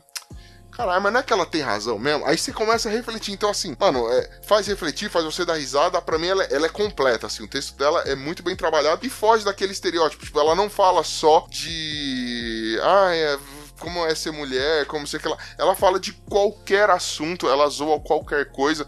Então, assim, uhum. para quem tem ainda aquele preconceito com mulheres no humor, toma aí a, a Sarah Silverman só pra você ficar esperto. Foda, Posso dar caramba. só mais. Só mais uma diquinha aí? Só não, otário, agora sou Seu eu. Pau ah, no cu. É... Filha da... Sacanagem, fala ah, aí. Ah, show, vou ficar falando em cima até você não conseguir. não, o... um desenho animado, né, que a gente falou de South Park, tem tantos uh -huh. aí, mas um que, que a comédia dele eu acho profundamente perturbadora, né? Eu acho BoJack Horseman também da Nossa, Netflix, cara. cara. Eu acho o desenho mais foda Reflexivo de humor que você tem na atualidade. aquilo ali, mano. Aquilo é foda demais, mano. Aquele universo do BoJack, mano. A a vontade de morrer que ele tem, a existência é, ali. Não, é muito foda aquilo ali, cara. Aquele é muito foda. Eu acho bom. Bom, é. Minhas referências aí, o que eu gosto pra caramba. Primeiramente, né, Dave Chappelle, não precisa nem falar, está na capa desse episódio. Sou fã demais, ele é meu ídolo, cara. Eu gosto muito dele, ele é genial desde as sketches dele, os vídeos no YouTube para você que não tem Netflix. Vai na Netflix, tem quatro especiais dele que ele soltou em um ano. Genial. Cara, Luis C.K. não precisa nem falar.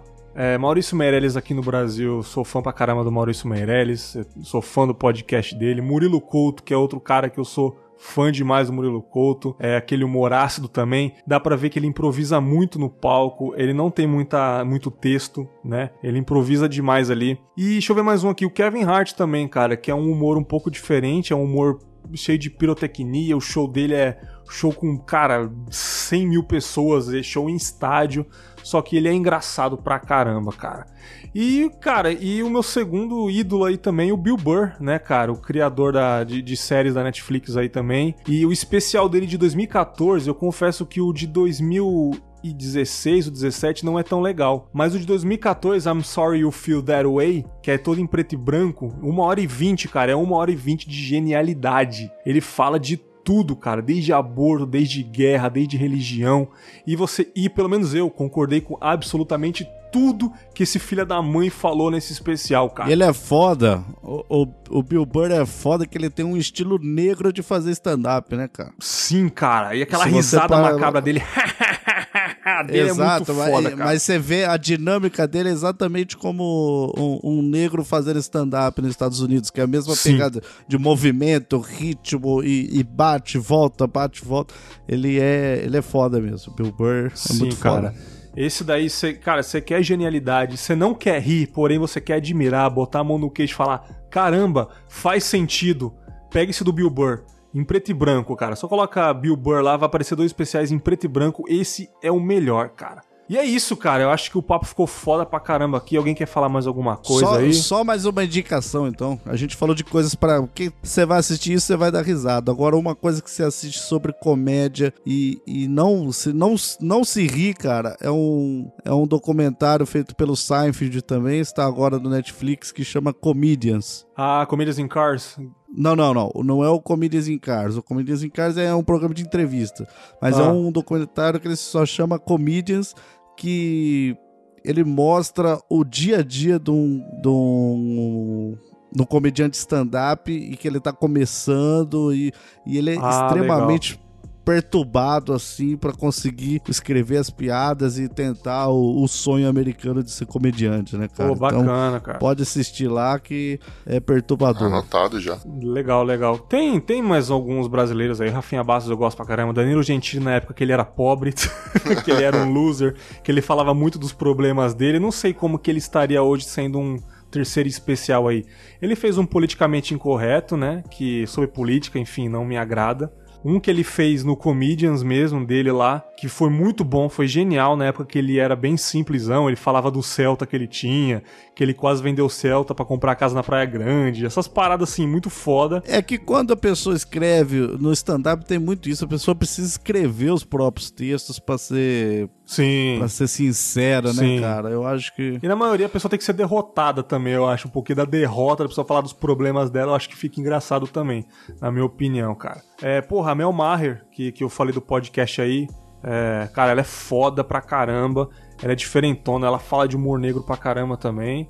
E é isso, cara. Tem muita gente aí, cara. Afonso é, Padilha. Os quatro amigos. Porra. Os quatro amigos, né? Afonso Padilha, o, o Thiago Ventura, né? O, a galera toda lá. Porra, os caras tão bombando no YouTube, cara. Um milhão de visualizações por vídeo quase aí. Cara, o Moro que não falta. E é isso, cara. Que papo foda. É, porra, agradeço demais aí a presença dos dois. Puxa, fala um pouco do Los Ticos aí, cara. Eu primeiramente eu agradeço aí ter convidado, velho. Desculpa ter aceitado, tamo junto aí. E, cara, quem quiser ouvir mais um pouquinho lá das bostas que eu tenho pra falar, tem até uns testezinhos de humor que a gente tá começando a, a fazer, projetinho novo lá.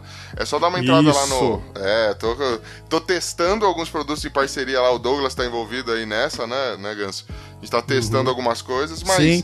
daí, quem sabe, gera alguns frutos aí. Já tô lançando até no feed do Los Ticos. Se quiser ouvir alguma coisa lá, é só entrar no podcastlosticos.com.br. Los Ticos com CH. Da hora, da hora. Vai ter o post do Los Ticos no, no, no site, vai ter o Tequila Sunshine separado, eu vou colocar o link certinho lá, que é o texto. O texto que o, que o Ucho fez aí sobre o cotidiano, foi bem legal, sobre comédia. Eu ouvi, dei um feedback pra ele, gostei pra caramba. É tipo um stand-up ali também, gostei daquela pegada. A ideia é trazer texto de stand-up adaptado pro, pro, pro formato áudio, podcast. Então você conta a piada e não tem ninguém pra rir, né, velho? Você só reza pra ela funcionar. Da hora, da hora. Ganso, fala um pouco desse podcast que ninguém conhece aí, cara. Então, você pode me encontrar lá no Nerdcast, né? lambida, lambida, lambida. Est- Estou lá no Chorume, então, chorume.com.br, chorume com X. Lá é um podcast basicamente de humor negro, humor nonsense. Então a gente fala lá sobre todos os assuntos que vão incomodar você. É, também tô nesse. Uau. Tô nesse né, teste de graça aí, que é uma parceria nossa aí, com outros 30 comediantes, né? Organizado lá pelo Caco do Minuto de Silêncio. E lá a gente lançou, como a gente faz muito cara limpa no Chorume, a gente foi por, por, outro, por outro viés, a gente lançou personagens, então a gente faz lá o Padre Cast, que são três padres falando aí sobre a vida, né? Sobre co- como ir pro O céu e coisas desse tipo. eu diria. Exato.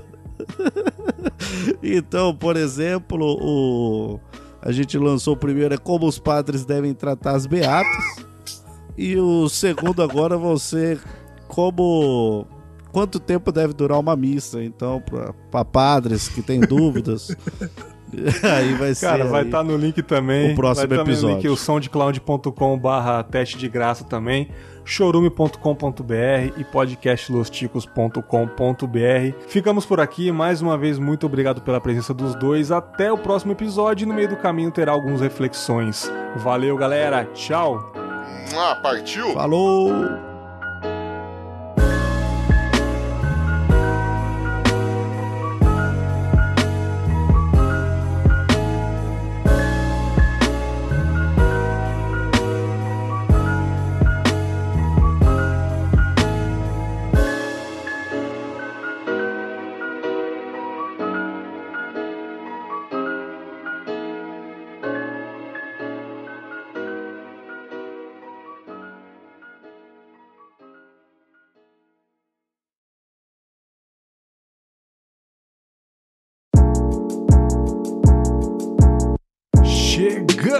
Na sala do Confábulas, o bloco onde eu interajo com vocês, queridos ouvintes, onde eu leio os e-mails, os feedbacks, os comentários, onde eu interajo, onde eu comento mais algumas coisas, dou mais alguns recados, né? Essa aproximação aí, o podcaster com o ouvinte, eu acho muito legal, acho essencial, beleza? É, primeiramente, né, o mural dos apoiadores aí, as pessoas que ajudam o Confábulas a se manter de pé. Primeiramente, Rafael Ramali, meu querido amigo Rafael Ramali, Leandro Pereira, lá do podcast Ergo, Caio Hansen, lá do Jogo Velho TV de Tubo, e também o Christian Pedroso, do Café com Porrada.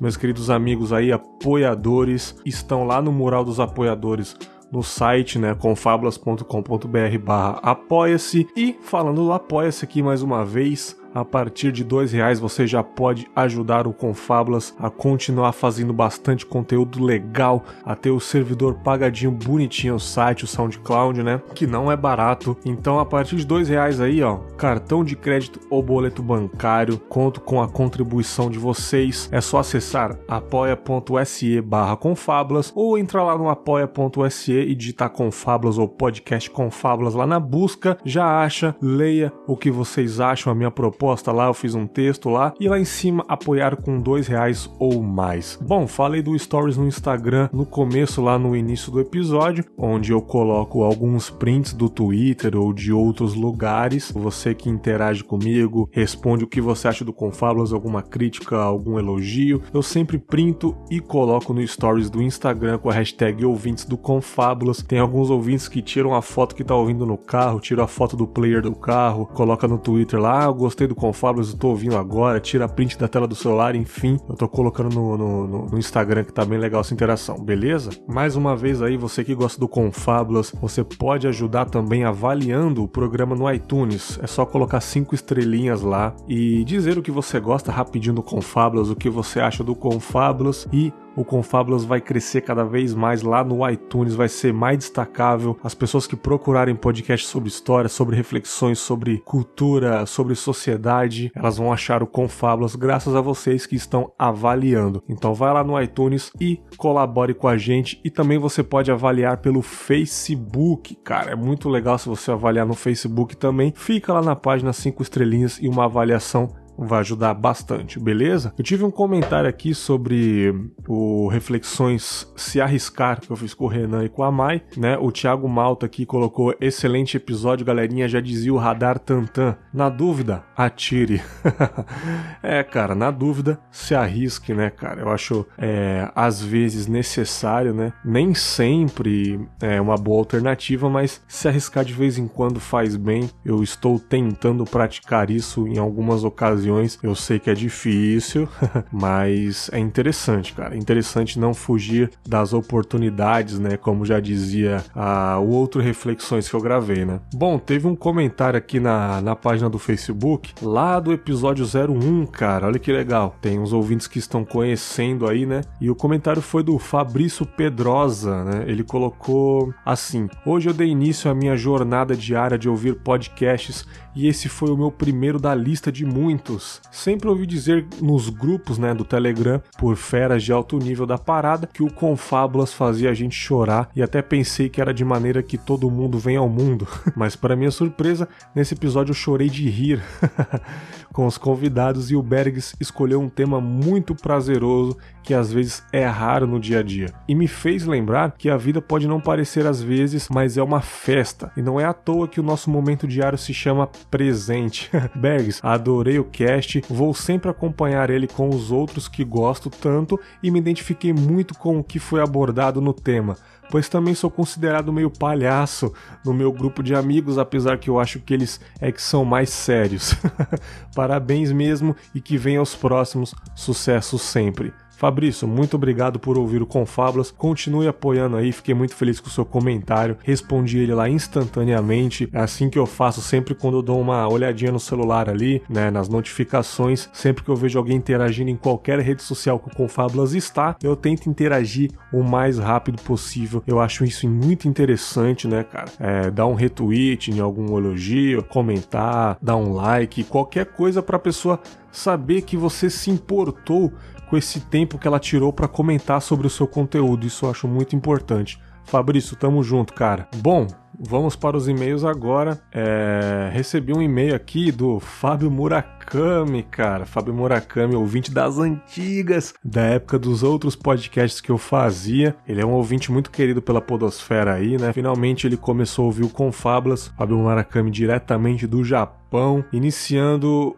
a sua maratona no Confábulas aí, começou a ouvir recentemente, e ele diz o seguinte nesse primeiro e-mail que ele mandou aqui: Fala Bergs, beleza? Quanto tempo, não? Quanto tempo, meu querido? Vim aqui pedir desculpas pela demora, vim aqui pedir desculpas pela demora e me arrependo de não ter ouvido antes. Estava na intenção de fazer aquele feedback maroto, como de costume, mas pela minha grata surpresa não preciso de criticar e nem sequer dar sugestão. Olha que eu procurei e até escutei duas vezes alguns episódios. Tanto no conteúdo, edição, qualidade de som, ritmo, texto estão em perfeita harmonia. E você, como host, superou as minhas expectativas. Claro que os convidados, por serem podcasters e amigos, ajuda muito não só no desenvolvimento do conteúdo, como na qualidade. Eu irei comentar alguns episódios agora. O primeiro que ele comentou aqui é Não Vivo Sem Podcast, né? Aquele reflexões que eu fiz lá no comecinho. Ele diz o seguinte: quase que minha vida também de tanto ter medo de ficar sem podcast, eu tenho dois celulares, um sem linha dedicado para podcasts e outro com linha se caso eu ver algum episódio na minha timeline e quiser ouvir. Cara, eu também sou assim, eu tenho um Samsung pequenininho aqui onde eu escuto os podcasts, onde eu escuto todos os podcasts que eu acompanho e eu tenho o meu principal, né, o meu Motorola grandão aqui, meu smartphone, e ele também é sincronizado pelo aquele aplicativo Pocket Casts e se eu ver rapidinho o episódio que saiu, quiser ouvir, eu baixo nele também. Enfim, eu uso dois celulares aí, já é doença, cara. Estamos dodóis aí de podcast. Fora fones reservas, ele colocou aqui também. Será que eu amo a mídia?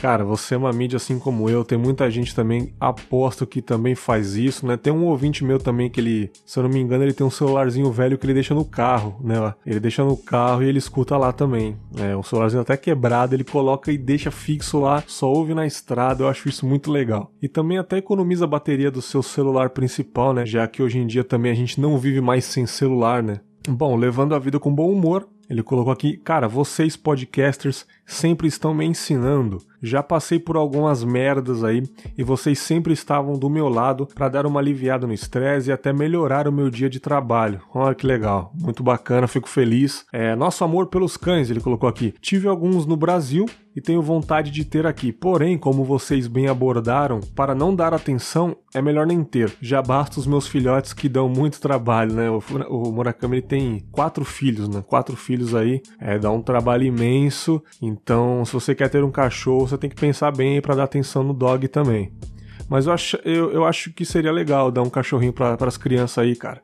As crianças crescer com cachorro e ter uma idade legal aí, dá pra curtir o cachorro bastante, cara. Eu acho legal também essa ideia aí. Ver certinho, Mura. Bom, amadurecimento e trajetórias, né? Mais um reflexões aí eu fiz com o Caio Ucho, né? Que gravou esse episódio de comédia aqui, e Caio Hansen do podcast Jogo Velho. Bom, ele disse que não mudou tanto, né? A mudança mais radical seria a chegada dos filhos. Acho que aí sim eu mudei o meu jeito de ver o mundo. No geral, vocês, Bergs e convidados, estão me mostrando e apontando para que eu mude algo em minha vida. Estou com algumas dúvidas sobre o que fazer e que caminho seguir. Senti como se estivesse conversando com amigos e pedindo conselhos e dicas sem que eu dissesse uma palavra. Queria um dia realmente conversar com você só para clarear a cabeça. Cara, que honra, que legal.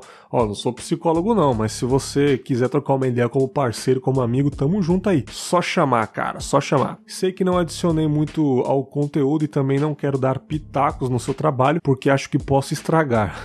no mínimo que espero é que se mantenha com essa pegada os resultados já estão aparecendo e daqui para frente pode esperar que vai melhorar mais. Você já está na lista principal dos que eu ouço aí, dos que eu ouvo. Não vou prometer que irei comentar sempre, mas escutá-lo isso eu prometo. Muito obrigado pelo seu podcast maravilhoso. Pode se sentir orgulhoso da sua criação. Abraços e sayonara. Caraca, ele colocou uma observação aqui.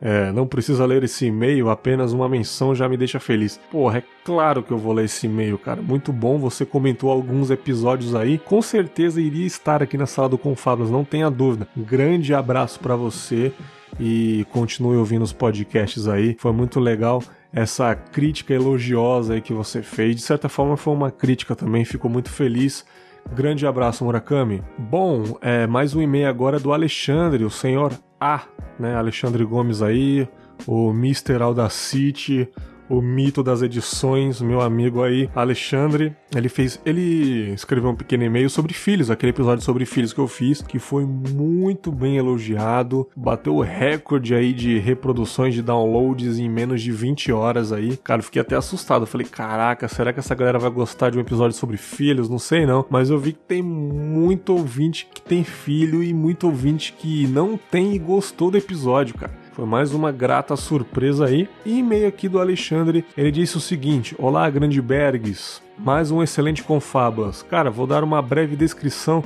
sobre o que é ter filhos. Filho é ter a estranha sensação que no meu caso nunca tive, que foi medo de me acontecer algo e os deixar sem mim. Porra, isso daí eu acho que é o maior medo de todos, cara. Egoísta sim, talvez, mas isso é ser pai. Outro exemplo, você ser capaz de, por mais da paz que seja, de pegar um longboard e correr atrás de um vagabundo que colocou seu filho numa situação de risco. Eu entendi perfeitamente, cara. A gente vira um super protetor eu acredito, né? E com certeza, cara, a gente não pensa duas vezes aí se alguém fizer alguma maldade com os nossos filhos, a gente vira um animal, né, cara? Então, não tem lei que segura a raiva de um pai e de uma mãe, cara. Entendo perfeitamente. Alexandre, brigadão pelo e-mail aqui. Tamo junto, cara. Tamo junto aí. Eu sei que você sempre ouve com Fábula, sempre dá um tweet lá. A gente sempre troca ideia. E também você vai gravar comigo aí nos próximos episódios. E é isso, cara. Brigadão e continue acompanhando com Fábulas aí, meu querido. Bom, mais um e-mail do Murakami, cara. Fico muito feliz. Mais um e-mail do Murakami. Bom, como eu disse, né? Murakami tem quatro filhos e eu tinha quase certeza que ele ia ouvir ouvir esse episódio, cara, porque identificação não ia faltar para o pequeno Murakami. É, assunto, episódio 6, episódio de filhos, né? Hum, Fábio Murakami, 38 anos, Nagano, Japão. Cara, no primeiro e-mail você colocou 37 anos e no segundo 38 anos. Você fez aniversário nesse meio tempo aí ou, ou estou enganado? Eu não. Agora que eu tô reparando, mas enfim. Fala Bergs, beleza? Esse episódio em especial me identifiquei e aprendi muito. Como de costume, os convidados deram um show à parte. Queria deixar uma experiência, história que eu ando vivendo com meus filhos, quatro homens. Bom, falaram dos castigos e como se dão com as birras e questionamentos. Pois é, você criando todos do mesmo jeito nunca serão iguais. Consequentemente, os castigos e as conversas também. O mais velho, com 9 anos, sempre foi calmo, não me questiona tanto e sempre consigo conversar na boa. Legal. Já o segundo, de 7 anos, esse já é casca grossa, responde, questiona de todos os jeitos, me deixando em uma saia justa. Sim, já dei algumas palmadas e gritos, como não funcionou, passei a pegar ele no psicológico. Tipo, eu fico de joelhos em frente, um, em frente para ele, né? Eles ficam de joelhos em frente um pro outro, até ele começar a se abrir, desabafar. Daí eu começo a questionar o porquê ele estar ali e fazer ele pensar que tudo que ele fizer vai ter consequências. Não está 100%, mas melhorou em vista de antes. E claro que é um alívio eu não ter que partir para agressão física. Pô, legal, cara. Acho conversar e acho importante sempre conversar, né? Ficar batendo simplesmente porque qualquer coisa, ficar batendo, batendo. Eu acho que não é nem porque tá batendo, dói, maltrata a criança. Mas é porque eu acho que não adianta, cara. Bater, bater, eu acho que não adianta, não. Eu acho que conversar, pegar no psicológico, eu acho que. Eu acho, né? Que é uma saída melhor aí. Bom, o terceiro de quatro anos também é de boa. Acho que ele vê o mais velho se dar mal, né? E aprende não fazer as coisas erradas. Por isso não precisei pegar pesado até hoje. Ah, legal. Um menino inteligente. e o último, né? De dois anos, o mais novo aí. Esse sim acho que vou ter de me reinventar. Se nessa idade o cidadão já me enfrenta, né, e conversando não entende, estou passando por maus bocados. Alguém poderia me ajudar?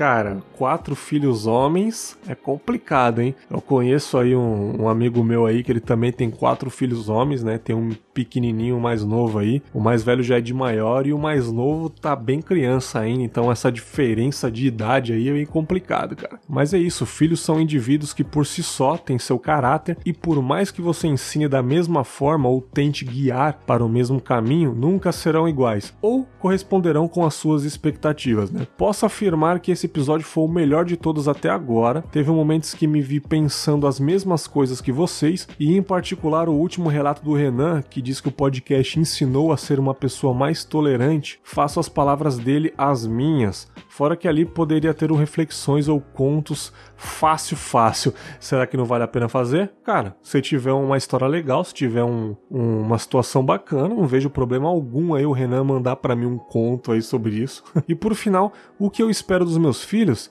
Espero que eles me superem e sejam felizes. Ah, apenas isso simples, cara, com certeza. Supere você em qual sentido, mas enfim, supera, supere em você, né? Isso eu acho que é, é um é um, uma boa opinião aí. O que esperar deles eu acho que é interessante. Cara, mais uma vez, meu muito obrigado pelo seu trabalho. Podcast desse nível e conteúdo me deixa feliz e orgulhoso de fazer parte desse conglomerado.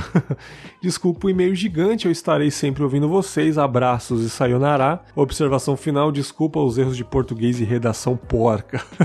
Murakami, que isso, cara? Eu também não sou o pica do português aí, sou ruim pra caramba, falo errado pra caramba também. Um grande abraço mais uma vez, meu querido Mura, e tamo junto! Bom, deixa eu ver se eu tenho mais e-mails aqui. Vendo, vendo, vendo, vendo. Descendo, descendo. Filhos e nosso aprendizado. E-mail do Christian Pedroso aí. Christian Pedroso, meu querido apoiador Christian. E também membro do Café com Porrada do falido Café com Porrada. Bom, episódio sobre filhos, né, cara? Ele tem dois filhos aí. Vamos ver o que ele escreveu para mim. Fala, Bergão, beleza? Primeiramente, quero parabenizar pelo episódio e pelo tema que mais uma vez eu me identifico. Tenho dois filhos, um de 17 anos que hoje mora e joga basquete nos Estados Unidos e um de 10 anos que mora comigo. Fui pai muito cedo, para os padrões da sociedade. Cara, não tem porra de padrão de sociedade nenhum, não, cara. Esquece isso.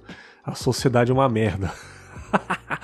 Aí beleza. Mas no momento certo para mim, aos 23 anos, nascia o Mateus. E uma grande transformação ocorria a partir dali. Todo pai sempre projeta no seu filho muito da sua personalidade. Deseja que seu filho possa ser parecido mesmo à profissão, praticar os mesmos esportes, ouvir as mesmas músicas, né? Assim eu cometia assumidamente um erro como pai. Sou um fascinado por tecnologia, programador desde os meus 10 anos de idade, apaixonado por eletrônica, Assim eu quis que meu filho aprendesse a programar e planejar dispositivos eletrônicos, a prototipar, né? Comprei livros, dei aulas, é, comprei componentes, ele fez tudo, mas eu, na minha empolgação, não percebi que o Matheus estava fazendo aquilo exclusivamente por mim e não por ele. Ele fazia, mas não se empolgava, fazia o que eu pedia, mas com uma precisão e capricho impressionantes. Feliz foi a hora que eu percebi o quanto estava sendo errado nisso tudo. Eu não estava deixando ele seguir uma vocação dele, a personalidade dele estava tentando imprimir no meu filho um desejo meu, algo que eu não tive tanto tempo para fazer e por alguma razão desejava que ele fosse uma extensão da minha própria personalidade. Isso deve acontecer muito, cara, muito mesmo. Isso aconteceu também com esportes, visto que fui lutador de Muay Thai durante muitos anos e queria que meus filhos lutassem. Os dois lutaram, se amarraram durante um tempo e foi muito legal fazer luta com eles mas eles curtem mesmo é o basquete. E quem sou eu para coibir? Eu quero mais incentivar e até voltei a jogar basquete, que joguei dos 3 aos 20, né? Por influência deles. Né, ele voltou a jogar basquete por influência dos filhos, cara, muito legal. É, eu me apaixonei de novo pelo esporte, pude acompanhar, incentivar, ensinar e respeitar os limites deles. Quando se trata de esporte, eu aprendi o meu limite, a respeitar eles dentro da quadra, né? O trabalho do treinador e sofrer na medida certa, né? Como foi difícil, mas hoje com o Gabriel é bem mais fácil porque eu já passei muito com o Matheus, o mais velho que hoje está lá nos Estados Unidos, se virando e é um motivo de grande orgulho para nós. Nós temos um mantra em casa sobre a prática do esporte e acho que serve muito para a vida em geral. É quase certo que vamos encontrar alguém mais alto, mais forte, mais inteligente, mais habilidoso do que a gente do outro lado da quadra. Isso é comum, mas ninguém pode ter mais raça e vontade de vencer do que a gente. Ninguém. E por isso ninguém vai treinar mais forte que a gente. Vencer ou perder a partida faz parte do esporte, mas a luta consigo mesmo jamais vamos perder. Temos que entrar na quadra e fazer sempre o nosso melhor, mesmo sabendo que o nosso melhor às vezes não foi o suficiente. Cobrar vitórias eu nunca cobro e nem cobrarei. Quero que entrem e façam tudo com amor e dedicação extremos. Porra, muito foda. Sobre vitórias e derrotas, acredito até hoje que a derrota faz com que olhemos com mais força para os nossos erros e crescemos com eles. A vitória é saborosa, mas quem ensina é a dificuldade. O importante é respeitar cada fase da criança, tornar o esporte ou qualquer atividade prazerosa para ela. Sempre, sempre, Christian. Viva e deixe viver. Assim como eu fiz com a tecnologia, outros pais às vezes projetam suas frustrações nos filhos e tornam a vida deles uma pressão por resultados que nem sempre está associada à idade ou até mesmo ao alcance da criança. Isso é longe de ser saudável. Deixa aqui uma dica de um documentário chamado Trophy Kids tem na Netflix, que trata da pressão esportiva exagerada nas crianças pelos próprios pais, vale cada minuto. Porra, baita indicação, Christian, combina muito com esse episódio, cara. Grande abraço, desculpe o longo e-mail e obrigado pela oportunidade. Sobre esse assunto posso falar uns 30 dias seguidos. Quando lembro de cada abraço dos meus filhos, cada palavra de carinho dita por eles, meus olhos se enchem de orgulho e emoção por estar criando boas pessoas. Christian Pedroso. Christian, que e-mail foi esse, cara? Muito foda. Pai exemplar aí, confessando um pequeno erro. Eu acho que é até um erro válido, cara. Eu acho que, porra, sei lá, cara, não é um erro assim que você precisa ficar envergonhado, assim. Eu acho que é um erro válido. Eu gostei muito do depoimento do Ruivo no final do episódio que ele falou que ele não espera muito da filha dele, espero que ela seja feliz, espera que ela seja feliz, mas que o principal é que ela seja menos frustrada que ele, cara. Isso eu acho de uma sinceridade, cara. Porque todo mundo é frustrado de certa forma aí. É, até quem nasce em berço de ouro aí tem tudo na vida, sente muito vazio interno porque nunca teve dificuldade para ganhar algo. Então todo mundo tem um vazio aí, tem uma frustração. Quem não tem, porra, você é o bichão mesmo, mas quem tem, acho que todo mundo, cara. E falar isso, espero que meu filho não seja tão frustrado quanto eu, que ele consiga muito mais coisas do que eu, que ele não se prenda em um emprego que ele não gosta por muito tempo, né? Cara, isso eu acho de uma sinceridade danada. E o seu e-mail foi muito sincero também, cara. Você, porra, falando que falhou como pai aí, mesmo que eu acho que não foi tão falho assim. Acho que muitos pais fazem isso. E a sua indicação desse Trophy Kids aqui, cara, porra, muito boa. Eu vou ver, com certeza. Indico pros ouvintes aí assistirem. Você que é pai e mãe aí, é, assista Trophy Kids aí, cara. A pressão aí dos pais perante os filhos para serem os melhores, os melhores. Cara, deixa os garotos brincar.